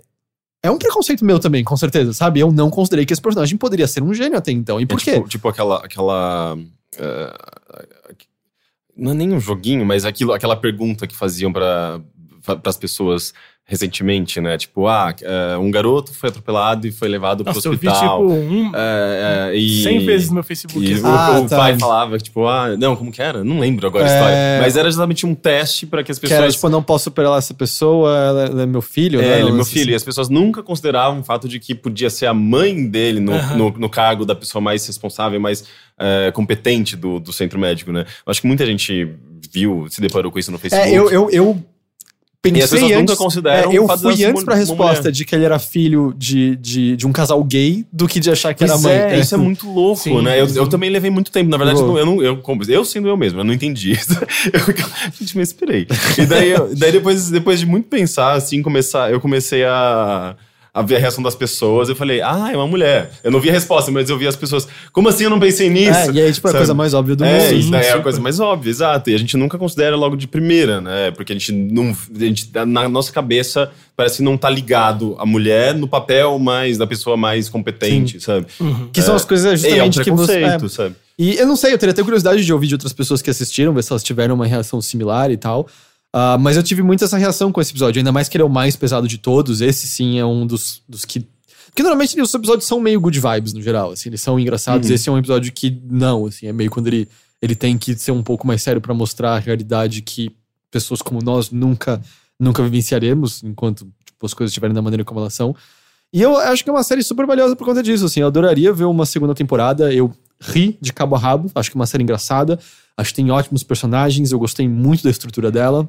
Eu achei ela meio rápida demais, talvez, assim, meio. Não dá tempo de você pensar direito nas coisas. Até porque, é, especialmente, sei lá, eu, eu sou um homem branco, sabe? É, eu tenho privilégios que, que provavelmente que pessoas negras não têm, assim, na sociedade, em termos de como eu sou tratado. E, e muitas vezes, o- às vezes eu preciso justamente ter um tempo pra refletir da, da perspectiva daquela personagem, sabe? Quando ela tá falando alguma coisa que pra ela é óbvia e provavelmente é óbvio, óbvio para uma, pessoa- pra uma pessoa negra, é, mas às vezes pra mim eu preciso justamente é, é, refletir sobre aquilo que ela falou primeiro, sabe? E às vezes já, já foi, já tá bem lá na frente. E daí eu sinto que ela é meio acelerada nesse Talvez sentido. um sabe? pouquinho. é, ela, ela também é cheia de pequenas coisinhas, assim. Justamente, eu sinto alguns comentários que ela. Tipo, ela só passa rapidamente até só porque ela não quer ficar perdendo tempo neles. É só pra, tipo, dar um tapa ali e meio ir embora, sabe? Por exemplo, tem uma cena da Sam comentando sobre o currículo da faculdade, falando assim: Meu, por que que. Por que, que não tem, tipo, é, do the right thing né, como cano, cânone do cinema, sabe? Coisa assim, é tipo. É, tá ligado? É um Uhum. puta filme importante do Spike Lee, né? Do, tipo, como, como que isso não tá lá, sabe? Pequenas coisas assim, só passando por esses vários pequenos pontos que mostram a. que, que mostram, sei lá, o status quo intangível da, da sociedade. Uhum. Eu gostei bastante. Eu, eu adoraria uma segunda temporada, eu gostaria de ver Isso mais. me lembra muito aquela. Isso que você falou do, do- desse racismo que tá dentro da gente, que você falou que foi que você notou com esse personagem. Me lembra muito aquela piada que o Louis faz em, um, em um- uma abertura do Saturday Night Live. Não sei se você lembra. Hum. Que ele começa. Ele tem duas, não? Ele fala mais sobre Deus, que é muito engraçado também, e essa ele fala assim: é, é, Eu nasci na década de 70, então eu não sou racista, mas eu sou levemente racista. tipo assim, que é uma coisa que tá dentro dele, que ele não consegue sair, sabe? E a piada é justamente essa: ele fala assim: Eu entro num lugar, e é, sei lá, um lugar de comida, assim, e ele é dirigido, assim, as donas são três mulheres negras. Fala, Eu paro e penso: Hã, é isso, é só isso. Mas eu paro e penso. E é sobre isso a piada que ele constrói, assim, é muito engraçado, mas ele tá falando muito disso, sabe? Tipo, se você entra num lugar e são três mulheres negras, você vai falar, são três mulheres negras. Tipo, você vai reparar nisso, Uhum. sabe? É muito Que- foda essa piada. É, é, é justamente, eu acho que quando tem uma minoria num cargo no- ou fazendo alguma coisa que você cos- costuma não ver essa minoria ali, ali presente, né? Geralmente Sim. você repara nisso, né? É, igual É, isso. É, é é uma, assim, se você fala de uma médica, uma mulher médica, né? Uma mulher médica negra, sabe? É tipo isso, assim, a gente a gente tá muito desacostumado a pensar. E, e aí que tá aí, é engraçado que na verdade não é nem minoria, né? A gente tá falando de, de pessoas negras, mulheres, é, é, tá tão disseminado, tipo, na sociedade, né? Tipo, é tão, digamos, comum, aqui no Brasil, na nossa realidade, por exemplo. E mulher, tem mais mulher do que homem, inclusive, no Brasil, acho que é 51%, não é? Não sei. E, e, e a gente tem- ainda tem essas estranhezas, né? O que é muito esquisito, assim. Tem a gente um vê, vídeo- vê como, de fato, é, é muito monopolizado por uma pequena porção da, da população. Alguma, al- cargos, por exemplo, de empresas, etc. Tem aquele vídeo que tá circulando bastante no Facebook agora, que tem aquele com os o, o óculos de Deal With It, de uma ministra. Não sei se vocês viram. É. Ah, que é do, do mansplaining? É isso? Mas É acho que é só uma, uma, uma ministra vai. Acho que alguma tá presidindo, eu não sei como fala. Não Não é da, termos, da assim. interrupção do homem, né? É, exato, que daí a- um, é, a- a ela começa a falar e ela fala: Ah, então que é, me foi me dada a palavra pelo ministro, não sei o que lá, mas agora é minha vez de falar. E daí o ministro vai lá e fala: Tipo, ah, eu te concedo a palavra, não sei o que. E daí a outra mulher que tá presidindo, eu não sei como fala isso, mas fala: é, Peraí, você não tem que dar a palavra pra ela. Agora é o direito constitucional dela falar e tal. E ela fala assim: me perguntaram, parece que saiu uma pesquisa aí de que ah, as mulheres nos, em, em cargos de poder são interrompidas é, 18 vezes mais do que os homens são interrompidos. E perguntaram pra mim se eu também sou tão interrompida assim no, no meu cargo. Eu disse que não, porque nem me deixam falar. Nossa. Caralho. ela fala, agora por direito constitucional a palavra é sua. E ela fala, é, é foda. Mas eu, eu tenho uma dúvida do, do Dear White People, que é, eu vi muita coisa aparecendo no Facebook, muito opondo ela a 13 Reasons Why. Hum. E eu não entendi, assim, do tipo, Eu não Ah. assisti 13 Reasons, então não sei se eu. ah bom, então não sei, mas apareceu muito isso, assim, do tipo, estamos falando dessa série e não dessa, quase como se fossem coisas opostas, sabe? Ah, assim? é que a gente chegou, acho que até comentar um pouquinho no episódio do Will, acho que mais pelo choque de como, cara, 13 Reasons criou muito, muita discussão, muito comentário ainda. Tem textos e- saindo eh, sobre o fato de que tem gente que acha que é uma série prejudicial à saúde mesmo. E o The Right People parecia que não tinha nenhum diálogo em torno, né? E eu acho que por elas Entendi. terem saído, foi o que, uma semana à parte, duas semanas à parte, acho que é mais por isso. Mas é que Eu não assim, cheguei pela a minha, ver, Pela então- minha bolha, pelo menos, não sei se estou falando muito da minha bolha, mas teve, teve muita gente falando de Dear White People. Eu vi não muito pouco. isso. Na minha bolha eu vi quase nada. assim. É mesmo? E no 13 Reasons, mas de novo, bolhas, né? A minha pode ser a exceção. eu não Sim, bom, então a minha deve estar. É, mas, sei lá. Eu me questiono se, se é, obras que costumam falar de, é, sei lá, temas sobre um, um público específico, sabe? Obras LGBT, filmes é, LGBT, séries é, sobre. focadas em pessoas negras. Se isso acaba limitando, ou, ou pelo menos a percepção geral assim, das pessoas, se isso acaba limitando a, a, a série, ou o consumo da, da série, a justamente público que, que ele usa ali como, como ele explora aquela, aquela cena. Ah, Será que acontece isso? The Get? Down teve, foi mal de audiência. Foi na mal de audiência, também. né? Eu- mas eu acho que é muito Mas ao mais... mesmo tempo, se você pega um, um, sei lá, um Brokeback Mountain, ele, ele, acho que todo mundo viu esse filme, sabe? Eu não sei como foi a bilheteria dele. Eu, pelo que eu me lembro, foi, foi grande, assim, foi muito falado. Eu acho que isso fez com que as pessoas. Foi muito falado porque tinham, porque tinham dois cowboys gays, né? Eu acho que é por isso que É. ele foi muito falado. E ao mesmo tempo. E eu nem acho um filme tão bom assim, pra ser sincero. Eu gosto muito dele. É, Mas quiser falar? então, Não, só que. Eu esqueci completamente. Eu ia falar, Caralho, que bizarro. não, é, eu não sei. É, mas é que também acaba abordando questão- uma questão maior que é machismo. Sabe? Tipo, o filme. Peraí, qual do que a gente tá falando o- agora? no caso, Brokeback Mountain. Não é homofobia que ele. Não, homofobia, mas isso engloba machismo, isso engloba uh, quando um homem, sei lá, tipo, um filme que, que explora. Ele, ele especificamente explora o, o, o filme dentro de um contexto, muito, um contexto muito machista, de muito machismo, né? Então, eles são vítimas de machismo, se você Bom, for mas ver. racismo também é um tema bem da- dos Pois é, né? sim. Mas não tô entendendo, eles não são vítimas de homofobia? Não tem mulher envolvida no negócio. Sim, sim, caras. mas a homofobia é, é, é, é- é resultado de machismo. É. Sim, é, é, a única, é a única explicação que você tem. Então, é, acaba sendo uma coisa muito grande, mas, novamente, a gente Sim. também vive numa, Não, numa realidade. Eu lembro o que eu ia falar, porque justamente assim, teve aquele negócio das contas canceladas do Netflix por causa da série, sabe? Então, sempre, assim, gente idiota sempre É. tem, né? Deve ser, da, mesma, da mesma maneira que deve ter gente que fala, ah, aquele filme de viado, deve ter gente que fala, ah, aquele, aquele, aquela série de preto, sabe? É. Deve ser o mesmo tipo de gente, sabe? Sim. Mas enfim, a série é bem legal. Eu total recomendo. Eu quero super ver. É, tem- então, e assim, são 10 episódios. No geral, como falei, leves, dá pra, sabe? E eles são, acho que meia hora cada um, dá pra, sabe? Um por dia, dois por dia. Não, não acho que você tem necessidade de ficar assistindo tudo em seguida do outro é, e sim, tal. é rapidinho. É bem legal. E a outra coisa que eu gostaria de falar sobre é um filme que tem no Netflix chamado, em português, Caça-Fantasmaníacos. Ui? Eita porra. Eu acho que o original deve ser Ghost Heads. Porque é, é um negócio que eu não sabia que existia. Ah, é um documentário sobre Ghost Heads. Que são pessoas absolutamente obcecadas por caça-fantasmas.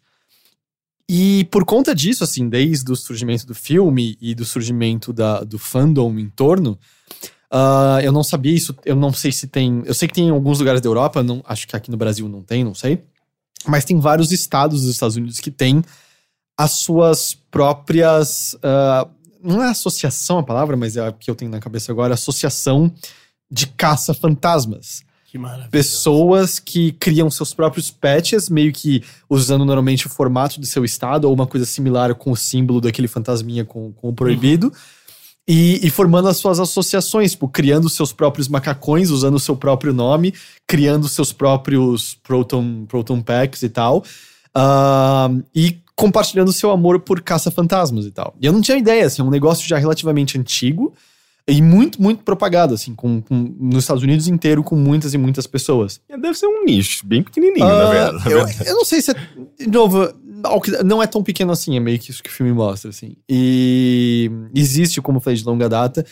E o interessante é que, assim, eu comecei a assistir sem nem saber que o negócio existia, e vendo depois que, na verdade, são grupos muito, normalmente muito ligados com atividades comunitárias, assim. Uhum. Do tipo, eles ajudam as suas comunidades, se tem um negócio para arrecadação de dinheiro para um, pra alguma coisa carente, eles ajudam.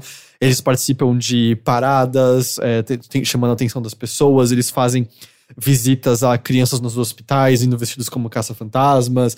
Tem gente que compra o, carro específico e monta como se fosse o Ecto One para passear pela cidade para animar pessoas.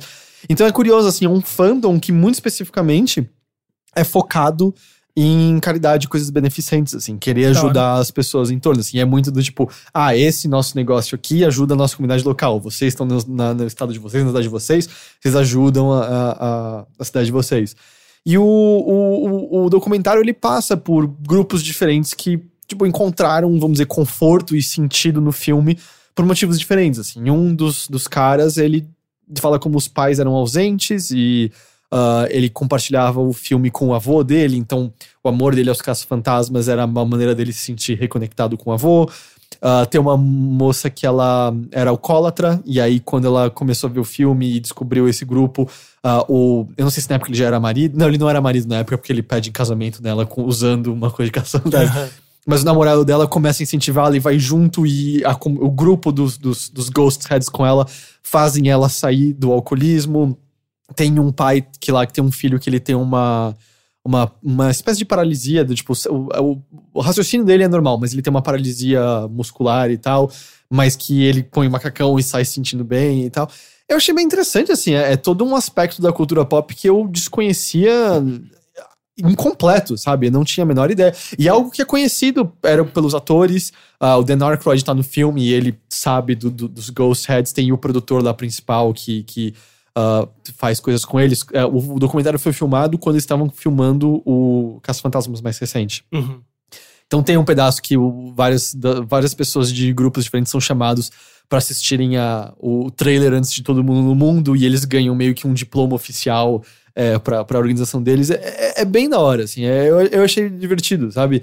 E falando sobre altas reflexões do Heitor, Sim. esse documentário também me fez justamente assim, a perceber aquela sua primeira reação que você tem, que é preconceito, e fazer você parar, tipo, por quê? Porque quando eu comecei a ver o documentário, e eu acho que vocês talvez tenham tido exatamente o. E eu não digo só vocês dois aqui, quem tá me ouvindo deve ter tido. Muitos devem ter tido o mesmo pensamento de.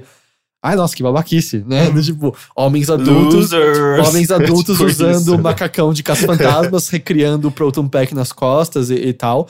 Porque essa foi minha, minha primeira reação do tipo, nossa, por que essas pessoas são tão obcecadas por um filme? E um filme que eu pessoalmente nem acho tão bom assim. E, e eu passei um tempo meio assim, meio assistindo, meio, ai meu, tipo, quase sentindo justamente pena dessas pessoas. Até que eu parei meio. Por quê? Por que que eu tô tendo essa reação a isso, sabe? Do Uhum. tipo, essas pessoas estão fazendo bem pra outros ao redor deles, estão fazendo coisas na sua comunidade, estão fazendo coisas beneficentes, mas mesmo que eles não fossem atrelados a isso, se eles se sentem bem botando macacões e usando um nome, botando um Proton Pack nas costas, seja eles tentando resgatar uma nostalgia, um saudosismo, escapando de alguma coisa, né? por que, que eu tô fazendo esse julgamento inicial dele, sabe? E eu fiquei pensando muito sobre isso depois, e eu sei que eu faço isso em relação a outras coisas. Ah, eu sei que já fiz, por exemplo, relacionado a cosplay durante a vida. Hoje em dia eu acho legal, mas já tive um certo preconceito em relação a isso em outros pontos da vida. Já, já tive, já olhei pra certos fandoms dessa maneira. E é muito do tipo. Não, para, tá ligado? Essas pessoas estão contentes fazendo isso, elas não estão incomodando absolutamente ninguém, elas Uhum. estão super tranquilas na delas. Por que que gera inicialmente esse incômodo, porque eu acho que ele pode ser descrito dessa maneira, né? Um incômodo que a sua reação é meio, ai, que perdedores, que pena deles, assim, sabe? É. É, me parece que às, vezes o incômodo tá mais ligado ao fato de que existe inveja, felicidade alheia, sabe? Tipo, porque são grupos e, e- e são comunidades, e comunidades geralmente elas são grupos sociais muito fortes, né? Tipo, eles, as pessoas criam laços, elas têm um- uma coisa em comum, no caso, o filme, e por isso que fandoms são, são geralmente são interessantes nesse sentido, porque as pessoas. É, é sempre uma coisa unindo várias pessoas diferentes dentro de um. por conta de um único, um único assunto, um- uma única obra. E, mas enfim, é, geralmente comunidade está muito, tá, tá muito ligado à satisfação pessoal, à felicidade pessoal. Quando você se, se encontra dentro de uma comunidade e, e você se liga àquelas pessoas e é, geralmente comunidades fortes têm as pessoas elas tendem a ter um- uma razão às vezes para não, não viver necessariamente, mas é é uma razão a mais na vida delas para elas se sentirem bem, sabe? É meio que você, você fazendo justamente o bem para aquelas pessoas, seja para sua família, a família pode ser vista também como uma pequena comunidade, mas é, é, é meio que você tem mais. É, é meio que uma, uma coisa, uma- um novo pilar na sua vida, sabe? Comunidades eu acho que são importantes por conta disso. E essas pessoas, eu acho que elas se sentem justamente melhor ainda estando ali dentro. E acho que né? também tem Fazendo uma coisa parte muito, disso. assim, da sua reação inicial de querer se sentir bem diminuindo outras pessoas, né? Do tipo, "Ah, ainda bem que eu não me visto como caça-fantasma, Eu sabe? acho que tem uma coisa de, de, de, de você se achar superior porque você sabe dosar o que você sente sobre certa coisa, sabe? Tipo, assisti o filme, gostei, ok, sabe? É uma postura meio blasé. Sim, sinto, Que é, tipo, é o que você vê muito normalmente, assim, quando tá todo mundo amando alguma coisa, aquela pessoa tem que aparecer dizendo, "Pff, vocês estão todos errados. é uma Exato, merda, é. na verdade. Mas também acho que nem precisa ser muito grupo, sabe? Tipo, a gente, a gente, eu digo, a internet. A gente acabou com a vida do Star Wars Kid, né? Uhum. O menino brincando com sabre de luz, sabe? Tipo, porra, era um menino brincando com sabre de luz Sim. fake no chroma key, sabe? Que gerou as... Os Ok. primeiros memes de todos, né? Acho que deve ter É. sido o primeiro meme, né? Porque nunca Espalhou de uma maneira muito insana. bizarro. Mas o tipo, é, eu não sei, é, o que eu sinto do, do, do, do Caça-Fantasmas é que tem um lance mais good vibe, né? Assim, não sei porquê. É, é um filme, tipo, por mais que não seja um, tão, tão afim, é um filme total. É um desenho animado filmado, praticamente. Até assim, porque né? É, os- mas os- é, tudo, tudo, tudo que existe ao redor é mais good vibe. Tipo, você vai ver a- o, o fandom de Star Wars, é, tipo, a galera que gosta de ser o Darth Vader, sabe? Tipo, ah, do mal. Na Casa Fantasma, Mas, mas, não, tipo, tipo, nossa, é o Bill Murray, né? É, tipo, é a galera que quer ser, tipo, fazer umas piadas meio irônicas, tipo Bill Murray. Pois é, muito engraçado. E... Mas eu acho engraçado o que eu o que eu tava pensando enquanto você tava falando é que louco, né? Que as pessoas se organizam, talvez, pra fazer trabalho comunitário, mas precisa de um, de um proxy, sabe? Precisa de uma coisa pra fazer E, isso. e eles falam justamente sobre como quando eles estão vestidos, eles se sentem, tipo, algum. Porque tem umas pessoas ali que eles falam sobre, ah, eles não são totalmente confortáveis com a vida que eles acabaram tendo. Ah, aos olhos, vamos dizer, de uma sociedade tradicional, alguns ali, vamos dizer, não, não tiveram sucesso, entre aspas, por mais que seja um conceito super abstrato, no qual não vale nem a pena entrar agora. Mas eles falam, cara, quando me visto, eu me sinto bem. E aí eu gosto de colecionar a memorabilia desse, É que eu acho que tem um negócio aqui. distanciamento, né? A partir do momento que você, você veste a roupa, acho que você não é mais aquela pessoa Uhum. que tá sendo produtiva na sociedade. É. E daí você cria um espaço em que você pode fazer, sei lá, a- ajuda comunitária. entendeu? Tem- tem Mas eu acho que é bem a mesma razão para que exista a comunidade de, sei lá, drag queen, sabe, pessoas que gostam de se, se montar. Existe a comunidade justamente de cosplay, de, sabe, tipo, as pessoas fazem batalha campal no Ibirapuera. E eles, É. então, eles entrevistam uma psicóloga que é cosplayer, que ela fala que existem reações no seu cérebro quando você se veste do personagem que você gosta. Porque, por exemplo, se você gosta do personagem e se veste como ele, você já entende o personagem e atribui a ele uma série de fatores, sabe? Tipo, sei lá, um herói de quadrinho. Você atribui a ele força, determinação, coragem e. no- como você já atribui isso a ele e você encarna nele, é como se você absorvesse também os valores que você visse naquela Isso é figura. muito sabe? engraçado, né? Que os valores que você vê no Caça Fantasma são valores muito curiosos, né? Sim, sim. Que são bem diminutos, né? Mas Então- ao mesmo tempo acho que faz super sentido que seja alguém que ajuda a comunidade nesse sentido. Exato, né? Porque não é, você não é um super-herói, você não tá saindo voando, você é tipo um Bill Murray. Mas tá caçando fantasmas, né? Sim, tipo, sim. E sendo aclamado pela cidade, né? Porque o filme tem isso, né? Eles Sim, viram sim. andando com o Ecto One e as pessoas Não, mas é isso, acho que talvez seja um lance de você saber se acomodar na sua pequenez um pouco, sabe? Deixa grande, seja o grande lance. Por que, que é tão good vibe? Por- porque não dá pra quase imaginar que se fantasmas tais quais do filme existissem, ser um caça-fantasma seria tipo um emprego que viraria meio chato meio rapidamente, na Mas real. tem essa assim. vibe o acho filme, que um não pouco, tem? Tipo, né? puta, lá- vamos lá, né? O segundo, ou até mais ainda, né? porque o segundo eles caíram em decadência, né? Eles animam festinhas de criança no começo do filme. Sim. tal, porque não existem mais fantasmas. Mas é meio isso. Seria, tipo, é quase um, um, tipo, desentupir coisas, né? Tipo, ah, lá Sim. vou eu pegar um fantasma Sim. e talvez me sujar de ectoplasma na volta, sabe? As coisas. Sim. Mas é. Mas eu, eu sei lá, eu. Eu pensei sobre isso e eu quero estar mais atento a mim mesmo sobre isso, sabe? Do tipo de. Porque essa primeira reação ainda vai acontecer, com certeza, sabe? Ah, sim. É, e meio para. Por quê? Tá ligado? Por quê? Essas pessoas não estão incomodando ninguém. E talvez às vezes achar paralelos, assim, porque parte de mim tava olhando muito pro filme e pensando, ah, meu, tem umas pessoas aí que não conseguiram desgarrar de, de infância, de uma segurança nostálgica e tal. Mas eu também parei e falei, porra, mas há dois anos eu tava comprando volta e meia gibizinho da turma da Mônica, sabe, na banca. O quão distante tava uma coisa da outra, Então, sabe? leite com Nescau, se você não tivesse problemas de estômago. Mas é gostoso. Isso eu acho que tem muito a ver também com a nossa geração. É, é, a impressão que eu tenho é que a gente continua sendo adolescente, sabe? É uma geração muito adolescente, sabe? Que a adolescência permanece e, e existe uma conexão muito maior com a infância do que nossos pais com 30 anos tinham, sabe? É, então, não sei, eu acho que é uma característica da nossa geração mesmo. É que eu acho que eh, isso foi uma da, na- das coisas que a psicóloga falou, né? Uhum. Que, a, que a adolescência termina nos, sei lá, Nos 40, 30, 50 35, ela tava falando hoje em dia. É, então, mas eu, eu sinto que tem uma coisa de que, não sei, posso estar falando uma besteira gigantesca, mas que tem uma conexão com a infância que é importante a gente manter, Uhum. sabe? E eu acho que talvez o grande lance seja que não foi muito mantido, que o standard da sociedade é que você precisa romper com a infância. Eu acho que, imagino que deva ter um processo que de fato você precisa romper com certas coisas da infância, mas tem certas coisas que você não precisa romper, que é melhor que você não rompa, sabe? Tem a frase, eu, é meio confuso, tem gente que associa isso ao, ao Matisse, tem gente que associa ao Picasso, mas que diz que, é, que uma criança leva, sei lá, sete anos pra aprender a desenhar e que ele tá a vida inteira dele tentando desenhar que nem uma criança, sabe? e é meio isso, eu sinto que às vezes essa coisa do. Da, se, se tem uma coisa que eu acho muito positiva nessa coisa nerd, É de saber se entregar as coisas com, com seriedade. Tipo, eu gosto mesmo assim. disso aqui. Eu gosto e- desse negócio aqui, é da hora gostar desse negócio e foda-se, sabe? E eu acho que isso cria uma, uma relação que é uma coisa que a gente é meio ensinado a não ter, porque é uma relação, aspas, gigantescas infantil com as É. coisas. E eu É um sinto. desprendimento com algumas regras da sociedade, É. né? É, E eu então. sinto que, sei lá, eu- eu acho que tal- talvez isso varie de família pra família, mas especialmente quando você olha pros nossos avós, a gente tá na cidade, não sei se tem gente mais velha que ouve a gente, às vezes com os pais mesmo, desse desprendimento ter que ter rolado totalmente, porque, tipo, o Aos pai dava. 14 anos, trabalhei num banco. Exato, o pai e- dava palmadas até você não querer mais o, o bonequinho, ou não tinha o brinquedo e tal. E aí, não sei, assim, volta e meia, quando eu penso neles como adultos e tal, são, eram pessoas muito mais secas e frias, assim, cujas paixões eram muito. eh, eram muito pequenas, na verdade, sabe? Era muito, muito pouco no geral. E eram pessoas que hoje em dia, olhando, eu associo muito largamente a pessoas tristes, eu sinto, sabe? Uhum. Pessoas que parece que tinham coisas que elas amavam e que foi negado a elas persegui-las, assim. E eu, por algum moti- motivo, assim, quando eu lembro.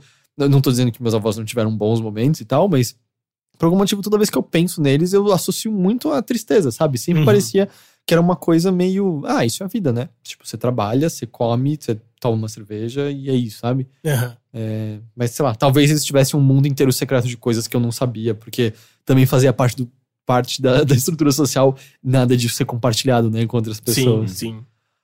Mas foi isso, eu acho que talvez o meu de hoje tenha sido tanto autorreflexão do Heitor quanto as coisas que eu assisti, mas é... Show. Mas é, foi isso que eu assisti a semana. Vamos então pros e-mails? Bora.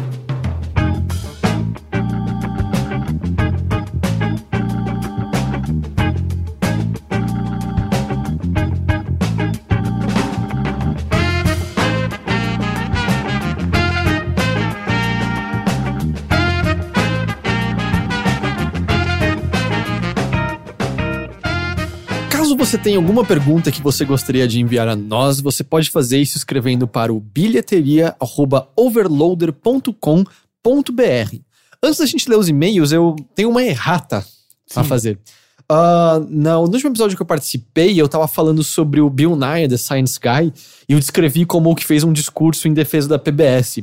Ah, uma pessoa veio me informar que eu estou enganado sobre isso. Na verdade, quem fez esse discurso foi o Mr. Rogers, que coincidentemente tá rolando uma maratona dele no Twitch nesse exato momento Olha de só. todos os episódios. Então eu queria fazer essa errata. Quem quiser vê-lo. Vamos então aqui pro, pro primeiro e-mail de hoje, que, que vem do Rafael Pereira de Souza. Ele diz: Eu gostaria de fazer uma sugestão. Há algumas semanas vocês levaram uma psicóloga para. Uma psicóloga para tratar de questões relacionadas a suicídio.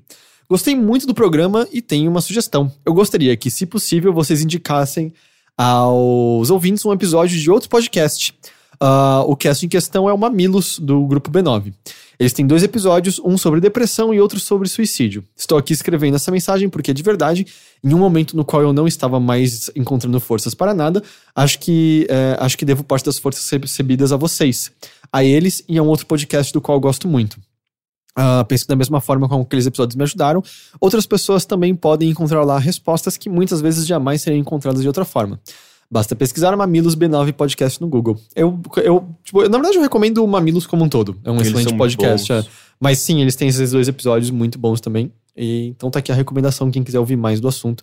E se eu não me engano, o podcast do João, que é com os Amiliano, eles também fizeram um episódio sobre depressão, se eu não me engano.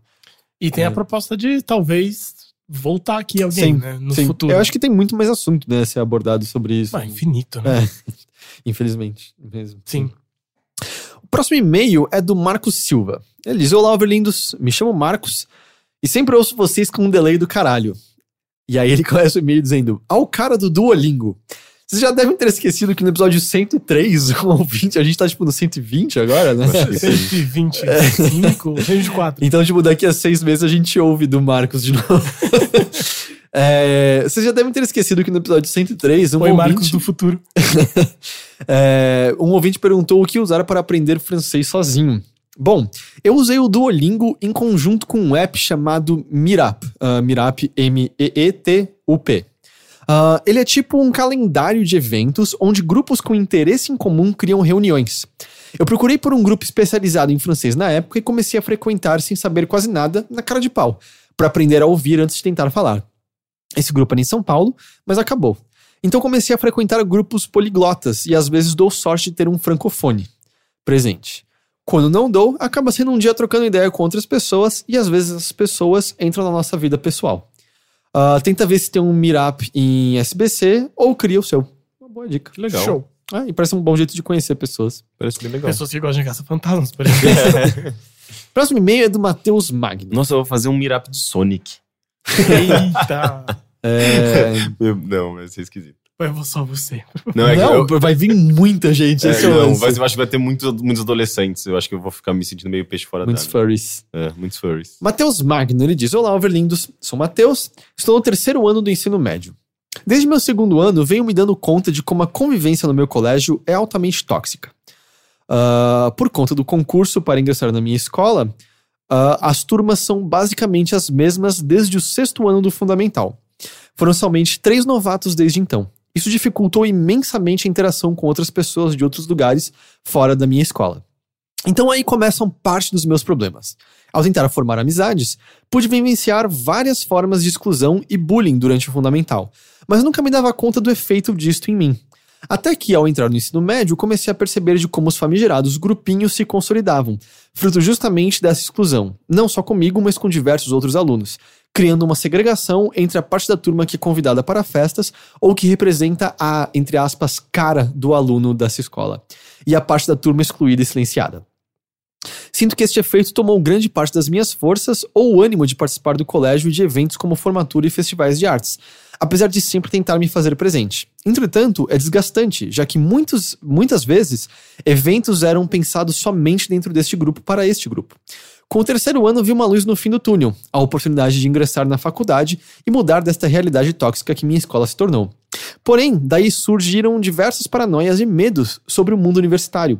Se situações como estas podem se repetir ou só são traços deste momento na adolescência, se de fato a universidade seria minimamente um novo começo. Venho então recorrer à sapiência de três lindos que já passaram por essa fase. Devo continuar otimista esperando a mínima mudança nas relações na faculdade ou não? Como foi a experiência de vocês durante estas fases, ensino médio faculdade? Um grande abraço a todos e um beijo no coração de cada um. Eu acho que depende muito, né? Eu acho que tem Vai muito de faculdade é, em faculdade, Eu né? acho que existe uma mega escolarização de algumas faculdades, de algumas, algumas carreiras, assim. Eu diria que se ele entrar numa faculdade pública, ele não vai encontrar essa escolarização nela. Não, acho que a gente tá falando do- da, da gente, né? Assim, por exemplo, a gente estudou letras, a gente entrou num, um- em turmas que tinham, sei lá, 450 pessoas por ano. É, é, é, exato. E- Então e- e- não tinha como, não tinha turma, não tinha nada. porque Mas tem, faculdades que você tem a sua sala do primeiro ao quarto ano. né? Exatamente. A gente era. Mesmo na USP, mesmo na USP, sei lá, o pessoal do audiovisual seguia junto. Porque entra 30 por ano. Porque entra 30 por ano. E assim, novamente a questão do processo seletivo que ele tá falando. assim. Mas é o que. É que assim. É, é que- eu tô falando, da- tô falando mais da parte de humanas e na USP, porque eu não conheci gente de exatas, por exemplo, lá. Mas é, eu, eu sentia que, a- a- apesar de que a nossa faculdade era, mano, cada nova aula, aula que você se inscrevia eram novas pessoas, e só pra deixar claro, no, no nosso caso, sim, essa quebra acon- aconteceu completamente da escola pra faculdade, mudou Sim. completamente, esse lance de grupinhos apareceu, você conhece um monte de gente nova, você. É, pessoas diferentes, pessoas com pensamentos diferentes, isso tudo tava lá e foi, foi legal pra caramba. Eu senti que foi muito fácil também conhecer pessoas das outras faculdades ali dentro, com tranquilidade, sabe? Uhum. Mesmo o audiovisual, que só tinha as suas 30 pessoas por ano, foi fácil conhecer algumas das pessoas de lá, conversar com eles, etc, etc, entendeu? Eu só acho que na faculdade tem coisa mais importante na sua vida do que a faculdade. Até, até, sei lá, o colegial, a única coisa que você faz da vida é estudar, né? Na escola, a única coisa, a coisa mais importante da sua vida é a própria escola. Na faculdade, talvez não muito, assim. Quero dizer, não, não tô querendo dizer, não, não, não considere a faculdade como uma coisa relevante, claro que é. Mas parece que a faculdade se torna só mais uma coisa que você faz na vida, Ah, sabe? sim. É isso que eu quero dizer. É, na Mas- escola, não. Parece que é a única coisa que você faz da vida. Mas acho que justamente por conta disso, assim, eu senti justamente quebrar muito dessas coisas preconcebidas da escola, sabe? Justamente os grupos com pensamento. É que a gente também teve sorte de estar numa escola que eu não sinto que esse preconceito era tão presente assim. É isso que eu ia dizer. Eu acho que no colegial, na verdade, foi eu senti o contrário. Assim, eu, eu me relacionava com muito mais gente no colegial do que no resto da escola. Na minha senti faculdade, foi mais tranquilo, assim. Minha faculdade, meus grupos eram determinados pelos trabalhos interdisciplinares, porque todo semestre você tinha que formar um grupo para fazer um, um trabalho coletivo, eram projetos grandes que envolviam o semestre inteiro. E você até podia tentar fazer sozinho, mas você ia se fuder, porque era pesquisa, era projeto gráfico, era não sei o que, era livro, era- então era meio complicado. Então a- a- as pessoas acabavam sendo. Se, eh, se aproximando dos seus próprios grupos de trabalho. Uhum. Mas isso não quer dizer que viravam várias panelinhas, sabe? Tipo, as pessoas interagiam. Era, eu achava bem legal, na Uhum. verdade. Sim, eu acho que é. até porque a gente tinha muitas ah, disciplinas que envolviam ah, interação. Não sei se é a estrutura da própria faculdade, do próprio curso já que quebrava um pouco das próprias panelas, sabe? É, de novo, a gente não tem como falar sobre a estrutura de toda a faculdade. Mas eu diria que você tem boas chances de estar encontrando um pouco dessa, dessa capacidade de respirar mais livremente que você está procurando. Eu acho que, ah, especialmente se sua escola é um pouco mais rígida e tal, essas estruturas ficam sedimentadas. Porque, sei lá, o Matheus estava falando que ele teve essa experiência mais livre no colegial. Era mais, mas ao mesmo tempo, eu acho muito curioso a quantidade de pessoas. A gente, tá, a gente estudou numa escola pequena. A escola da Vila era uma escola pequena, a gente tinha três salas no colegial. Não, dava o quê? 90 pessoas. Acho que até menos, não tinha nem 30 alunos por, por sala, eu acho. É. O nosso tinha 20, talvez. 25 por aí.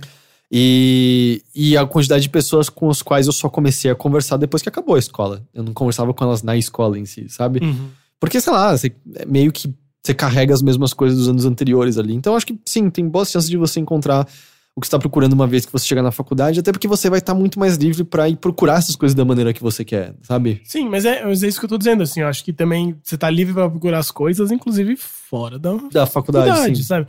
Meu último ano de. Meu, meu último ano, não, acho que meus últimos três anos de faculdade, porque eu alonguei em seis anos minha faculdade. Eu entrava, fazia as aulas e ia embora. Assim, Eu não queria me relacionar com aquelas É, pessoas. e Os eu tava amigos- lá o dia todo conversando com o pessoal. Então... É, então, pois é, se você quiser lá, achar gente que tá lá e que é massa, fique lá. Se não, vai embora, vai estudar lá e vai encontrar gente em outros lugares, sabe? Eu acho só que até a escola, o único lugar quase de você conhecer mais pessoas é na própria escola, assim. Claro, em termos genéricos. Sim, até porque era muito normal na escola do tipo. As baladas que todo mundo ia eram as mesmas três, tá ligado? Então, até quando você saía, Sim. você meio que encontrava as mesmas As pessoas. pessoas ali. iam na balada, tipo, quando você estava no colégio. Algumas, né? Rolê. Vamos É. por Não, mas do tipo, rolê. como é- Matinê. Como era o nome Matinê. daquele ali que ficava perto da Eusébio? É. Ca. Não é Casebre? Ah, eu sei qual que é. É, como é o nome daquele lugar? É as festas mais chatas do mundo. KVC, não. Ca- É, é um negócio KVA. assim. KVA. KVA. É, tinha tipo essas, essas baladinhas assim. Jesus. Que a galera na rua vendia álcool pra todo mundo de 15, 16 anos, todo mundo Sim. ficava bêbado na festa. Então, é. Então, não, be- não bebam pessoas. Ah, não, bebam com moderação. Não, se tiver 15, 16 anos, não. Vamos falar sério, tá ligado? Tipo, é, Próximo e-mail vem do Igor, do Igor Freire e o assunto do e-mail é: Tentem segurar o Rick, mas nem tanto. Ok. Ele vai me É, é sobre, é sobre aquele assunto, é um assunto delicado, mas ele tem um ponto de vista, tipo, bastante ponderado e bom e, e- e com sapiência e tal. Eu acho que ele é importante pra gente Com sapiência. pra gente complementar o que foi falado da última Uhum. vez. Ah, comecei me identificando não para dar argumento de autoridade, mas apenas para situar que estou falando como alguém que é da área que estude e discute di- diariamente o que vocês discutiram. A gente tá falando sobre a questão de relacionamento de pessoas novas com velhas, que a gente comentou lá. Uhum. Ahn, cadê? Ah, inicialmente, sou contrário à posição do Rick e a opinião do Heitor reflete a minha. No entanto, minha reprimenda, na verdade, vai com relação aos e-mails recebidos. Ainda que minha opinião seja igual à do Heitor e do Will, de que não é tolher a liberdade dos adolescentes você limitar aos 14 anos a idade de consentimento, com o objetivo de evitar casos de real abuso, ah, como se fosse um pecar pelo excesso. Juridicamente, chamamos isso de vulnerabilidade etária presumida, mas é uma discussão altamente em evidência e a opinião do Rick não tem nada de absurdo. Inclusive, bem recentemente, o Tribunal de Justiça do Rio Grande do Sul relativizou a condenação, ainda que contrária à lei expressa, na situação em que há o consentimento da, entre aspas, vítima e também o consentimento da família. Atualmente, nos tribunais superiores, STF e STJ, ainda não se tem relativizado a vulnerabilidade etária de acordo com os casos. Mas para o Tribunal do Rio Grande do Sul, nessa decisão, há uma vulnerabilidade diferente entre uma pessoa de até 12 anos e a pessoa de 12 a 14 anos. Nesse caso, para esse tribunal, pode ser analisado pelo juiz e pela equipe multidisciplinar do juízo se a pessoa nessa idade apresenta, eventualmente, discernimento que desative o comando previsto no Código Penal. É muito específico, né? Nos- porque é uma, uma- É, é uma questão super caso delicada, caso, né? Não dá é. pra. Ah, nos Estados Unidos tem ainda uma teoria chamada de a exceção de Romeu e Julieta, em que diversos juízes e tribunais excluem os crimes quando consideram que ambos os membros daquela relação, ainda que uma delas não possua ainda a idade de consentimento, não tem uma diferença de idade muito alta. Isso fica subjetivo para o juiz, e eles estão no mesmo, entre aspas, no mesmo momento de descoberta da sexualidade. Claro que tem que haver um consentimento para que seja aplicada essa exceção. Aqui no Brasil, alguns juízes têm aplicado tal exceção com base na teoria americana, mas normalmente os tribunais derrubam tais decisões, e como falei, os tribunais superiores têm derrubado. O que quero dizer com isso? Que, repito, minha opinião é como a do Heitor, mas de forma alguma o Rick deve ser repreendido por ter opinião diversa, por supostamente estar fazendo apologia ao crime ou coisas do tipo. Discutir legislação como a legalização das drogas ou do aborto passa longe de fazer apologia a essas condutas que hoje são descritas como crime. Ah, foi muito legal trazer esse tema à tona e, como eu falei, isso tem sido discutido reiteradas vezes, tanto em sala de aula quanto no meu trabalho atual como assistente de juiz. De fato, em alguns momentos de discussões jurídicas, pode haver conceitos errados ou incertezas, uma vez que vocês não são da área, mas trazer essas discussões são sempre positivas. Precisando de qualquer ajuda, podem anotar no meu e-mail e tentarei ajudar. É, é uma questão hiper delicada, eu, pra ser totalmente sincero, nem me sinto confortável falando Sim. sobre ela, porque, de novo, me parece eu, tipo, eu total entendo essas nuances da lei, e como você tá falando, parece justamente é caso a caso olhando ali, mas me parece o tipo de coisa que é ok a gente pecar pelo excesso de proteção, sabe? Sim, eu acho que a tendência do mundo é machista e horrível. Uhum. É a tendência, sabe? Então, eu, eu tenho o medo disso abrir portas para essas coisas, Uhum. sabe? Tipo, esse tipo de discussão legal, por assim dizer. É, quer dizer, eu não, sei palpitar sobre questões legais, Sim, mas é obviamente. que você não sabe, tipo, pra que lado foi pendido a discussão jurídica naquele caso. Não, eu ali. tô pensando só do tipo assim, é, existe, uma, existe uma possibilidade de, de pensar sobre isso se houve ah, consentimento da pessoa e se a pessoa foi julgada como uma... Na minha cabeça, isso pode abrir brecha pra tanta merda acontecer, Sei. sabe? Então, não sei, eu fico muito aflito de falar esse tipo de coisa. Uhum. Mas eu acho É. que foi legal o ponto de vista dele, ainda mais informado, É, de- diferente da gente, né? Sim, sim. E o último e-mail de hoje vem de Anônimo. Lá vem. Ele diz: Indo direto ao assunto. Meu nome é Anônimo. Tenho 38 anos e acompanho vocês desde o Games on the Rocks. Ah, quero falar um pouco sobre é, 13 razões por quê, né? O 13 Reasons Why. E sobre compulsão por pornografia, uns bilheterias atrasado. Eu, eu quis pegar esse e-mail justamente porque a gente conversou um pouquinho do 13 Reasons com o Will. E ele dá o ponto de vista diferente do que eu tenho que visto, que foi alguém que, na verdade, encontrou consolo no 13 Reasons. Uhum. Ah, recomendo muito as 13 razões. Minha esposa sofreu de depressão e muitas vezes falava em suicídio. Lidar com o desejo de acabar tudo vindo de quem você mais ama é muito doloroso. Junto ao desejo do fim, muita alter- alteração de humor causada pela depressão dificultam saber como lidar com tudo isso. A série me ajudou a entender um pouco mais a dor, ser mais compreensivo e perceber que, apesar de não entender o que ela está sentindo, a amo e por isso eu tinha que ser ainda mais compreensivo, carinhoso e de verdade fazer tudo que estivesse ao meu alcance para ajudá-la. Que é uma coisa que no nosso episódio com psicóloga ela falou, né? Tipo, a sua ajuda vai até onde seu amor não aguenta, né? Pela outra pessoa. Apesar da visão adolescente da série, o assunto é sério e a série lida como tal. Vale vencer os primeiros episódios e prosseguir. Indo para o próximo assunto, também tinha uma compulsão pesada por pornografia. Não necessariamente por masturbação.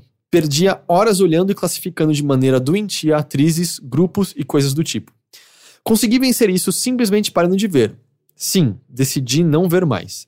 Diminuir a frequência nunca resolveu, mas parar de vez, sim. Nas duas primeiras semanas, a sensação de ansiedade e vontade de ver foram bem complicadas.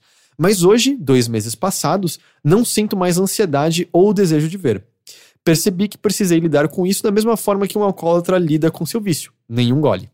Consegui superar essa merda que roubava várias horas da minha vida e só piorava o sexo, desejo e coisas do tipo. É muito difícil encontrar ajuda na web, pois a grande maioria vai para o lado religioso, pecaminoso, blá blá blá da coisa. Que foi o que o Teixeira encontrou, né? Quando pôs pesquisa. É verdade, né? Os primeiros resultados eram todos esses. Então a minha dica para a anônima que estava com dificuldade é simplesmente pare. Aguente as duas primeiras semanas e veja que vale a pena se livrar desse vício. Beijo pra vocês três. Então é isso. Hoje foi mais comentários, né, do que perguntas, mas Sim. todos comentários legais. É, posso fazer um, um comentário sobre o 13 Reasons, do que ele falou? O que eu acho só é. Eu não assisti, eu não sei palpitar. Mas por que, que eu falei, até quando você falou, quando, gente- quando eu falei que talvez a gente tra- queira trazer mais uma pessoa aqui, porque é infinito o assunto, é que eu acho que é muito particular. Assim, de Justamente, depressão ele é, parece que já tava com um preparo pra poder aguentar o que a série abordava, pelo fato dele ter visto em Não, primeira não, mão. o que eu né? quero dizer é o seguinte: é- é, eu já lidei com pessoas com depressão de várias maneiras diferentes. E, ter- é, e eu acho que é muito importante você ouvir da pessoa. Porque eu aposto que deve ter muita gente que sofre de depressão, pensamentos suicidas e tal, e que se identifica com a série, e muita gente que não. Uhum. Que assim, você vai tentar entender a pessoa através da série e não é isso que ela tá precisando, que ela tá sentindo. Uhum. Então eu sinto que assim, já me aconteceu do tipo, sei lá, ex-namorada falar, ó, vou te passar uns textos pra você entender o que acontece comigo, sabe? E não tem nada a ver com outras coisas que eu Tá, li sobre depressão. Então acho que assim, é claro que é um mecanismo maravilhoso e é bom a gente saber o máximo possível que a gente souber sobre o assunto, incrível. Mas o mais importante é a gente ouvir a própria pessoa. É que Porque no- é- isso, aliás, é uma das coisas que eu acho que, acho que é um dos maiores é, causadores de depressão, de você tirar a possibilidade de escolha e de opinião da Uhum. própria pessoa. Então, sabe, você ouvir ela e falar, me diz aí, que, como é que é pra você? Mesmo que ela não consiga, mesmo que seja difícil, isso é, é- é- essa é a dificuldade, né? Falar sobre isso, justamente. É que o que eu tava querendo dizer é que eu lembro do, do Will comentando e tal, que ele falou, cara, é, é pesado, você não assista sozinho, você não tá preparado e tal. Me pareceu que ele pode ter esse outro ponto de vista também, por ter sido alguém que, que conviveu lado a lado com isso, sabe? Sim. E isso apresentou um ponto de vista que ele pôde compreender melhor aquilo que ele já tinha visto. Acho que, de certa forma, ele já estava mais preparado pra aguentar o que a série estava mostrando ali. E acho que o que muitas pessoas têm comentado sobre risco é justamente, acho que especialmente se você é um pouco mais novo e tá passando por tudo isso, de aquilo ser um gatilho, né? Pra, Sim, sim. Não, eu não tô falando nem pela questão do gatilho, é só pela essa questão de, de entender processos que o outro Uhum, tá passando. sim. Porque às vezes os processos que estão relatados lá, eu não vi a série, eu tô comentando de. Sabe? sabe? Eu, que eu, talvez é, eu acho muito particular. é, eu tô curioso pra assistir, mas eu tô receoso, sabe? Eu realmente não sei se eu tenho estrutura mesmo pra ver uma série que Uhum. trate disso. Então, eu tô pensando às vezes que talvez seja melhor eu não ter opinião, mas me poupar Uhum. da- da- de, de ver. Mas bem, isso encerra então esse episódio do Bilheteria. Matheus, muito obrigado por participar nóis. aqui com a gente. Sempre que quiser. Sempre um prazer. É nóis. Ah, Henrique, sabe que eu tô sempre agradecido pela sua presença aqui. Sei. Eu Quero- também tô agradecido pelo Henrique. Eu, eu agradeço muito. Eu queria mais uma vez então reiterar, no dia 27 a gente vai ter uma festa na VR Gamer, lembrando que é de graça, a gente só vai ter venda de bebida ali. Então venha, apareça, vai ser divertido. Ah, e fiquem ligados que depois eu vou divulgar um código. Vou divulgar no Mothership da semana pela primeira vez um código que você vai poder agendar. Pode ser no dia da festa, pode ser em outro dia, você vai poder ter. Agora eu não lembro se é 15 ou 20% de desconto quando você for jogar suas horinhas de realidade de virtual ali desconto.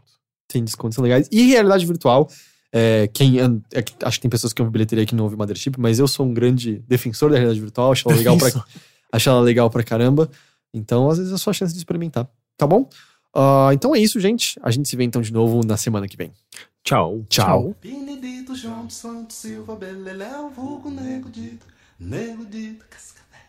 Benedito João Santos Silva Beleléu, vulgo Nego Dito, Nego Dito, Nego Dito. eu vou contar. Eu me volto, eu ligo, dá seu alfabeto, Eu vou solto pra correr.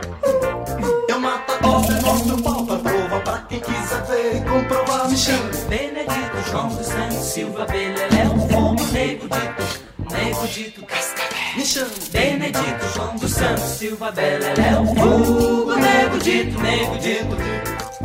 Tenho sangue quente, não uso pente, meu cabelo é ruim. Fui nascer doente é tenta prova pra quem quiser ver e comprovar, me chama. Benedito João dos Santos Silva Beleléu, vulgo Nego Dito, Nego Dito, Cascavel. Benedito João dos Santos Silva Beleléu, vulgo Nego Dito, Nego Dito. Não gosto de gente, nem transparente, eu fui parido assim. Apaguei um no Paraná. Meu nome é Benedito João dos Santos Silva Beleléu, vulgo Nego Dito, Nego Dito, Cascavel. chamo Benedito, João dos Santos, Silva, Beleléu, Fogo, Nego Dito, Nego Dito.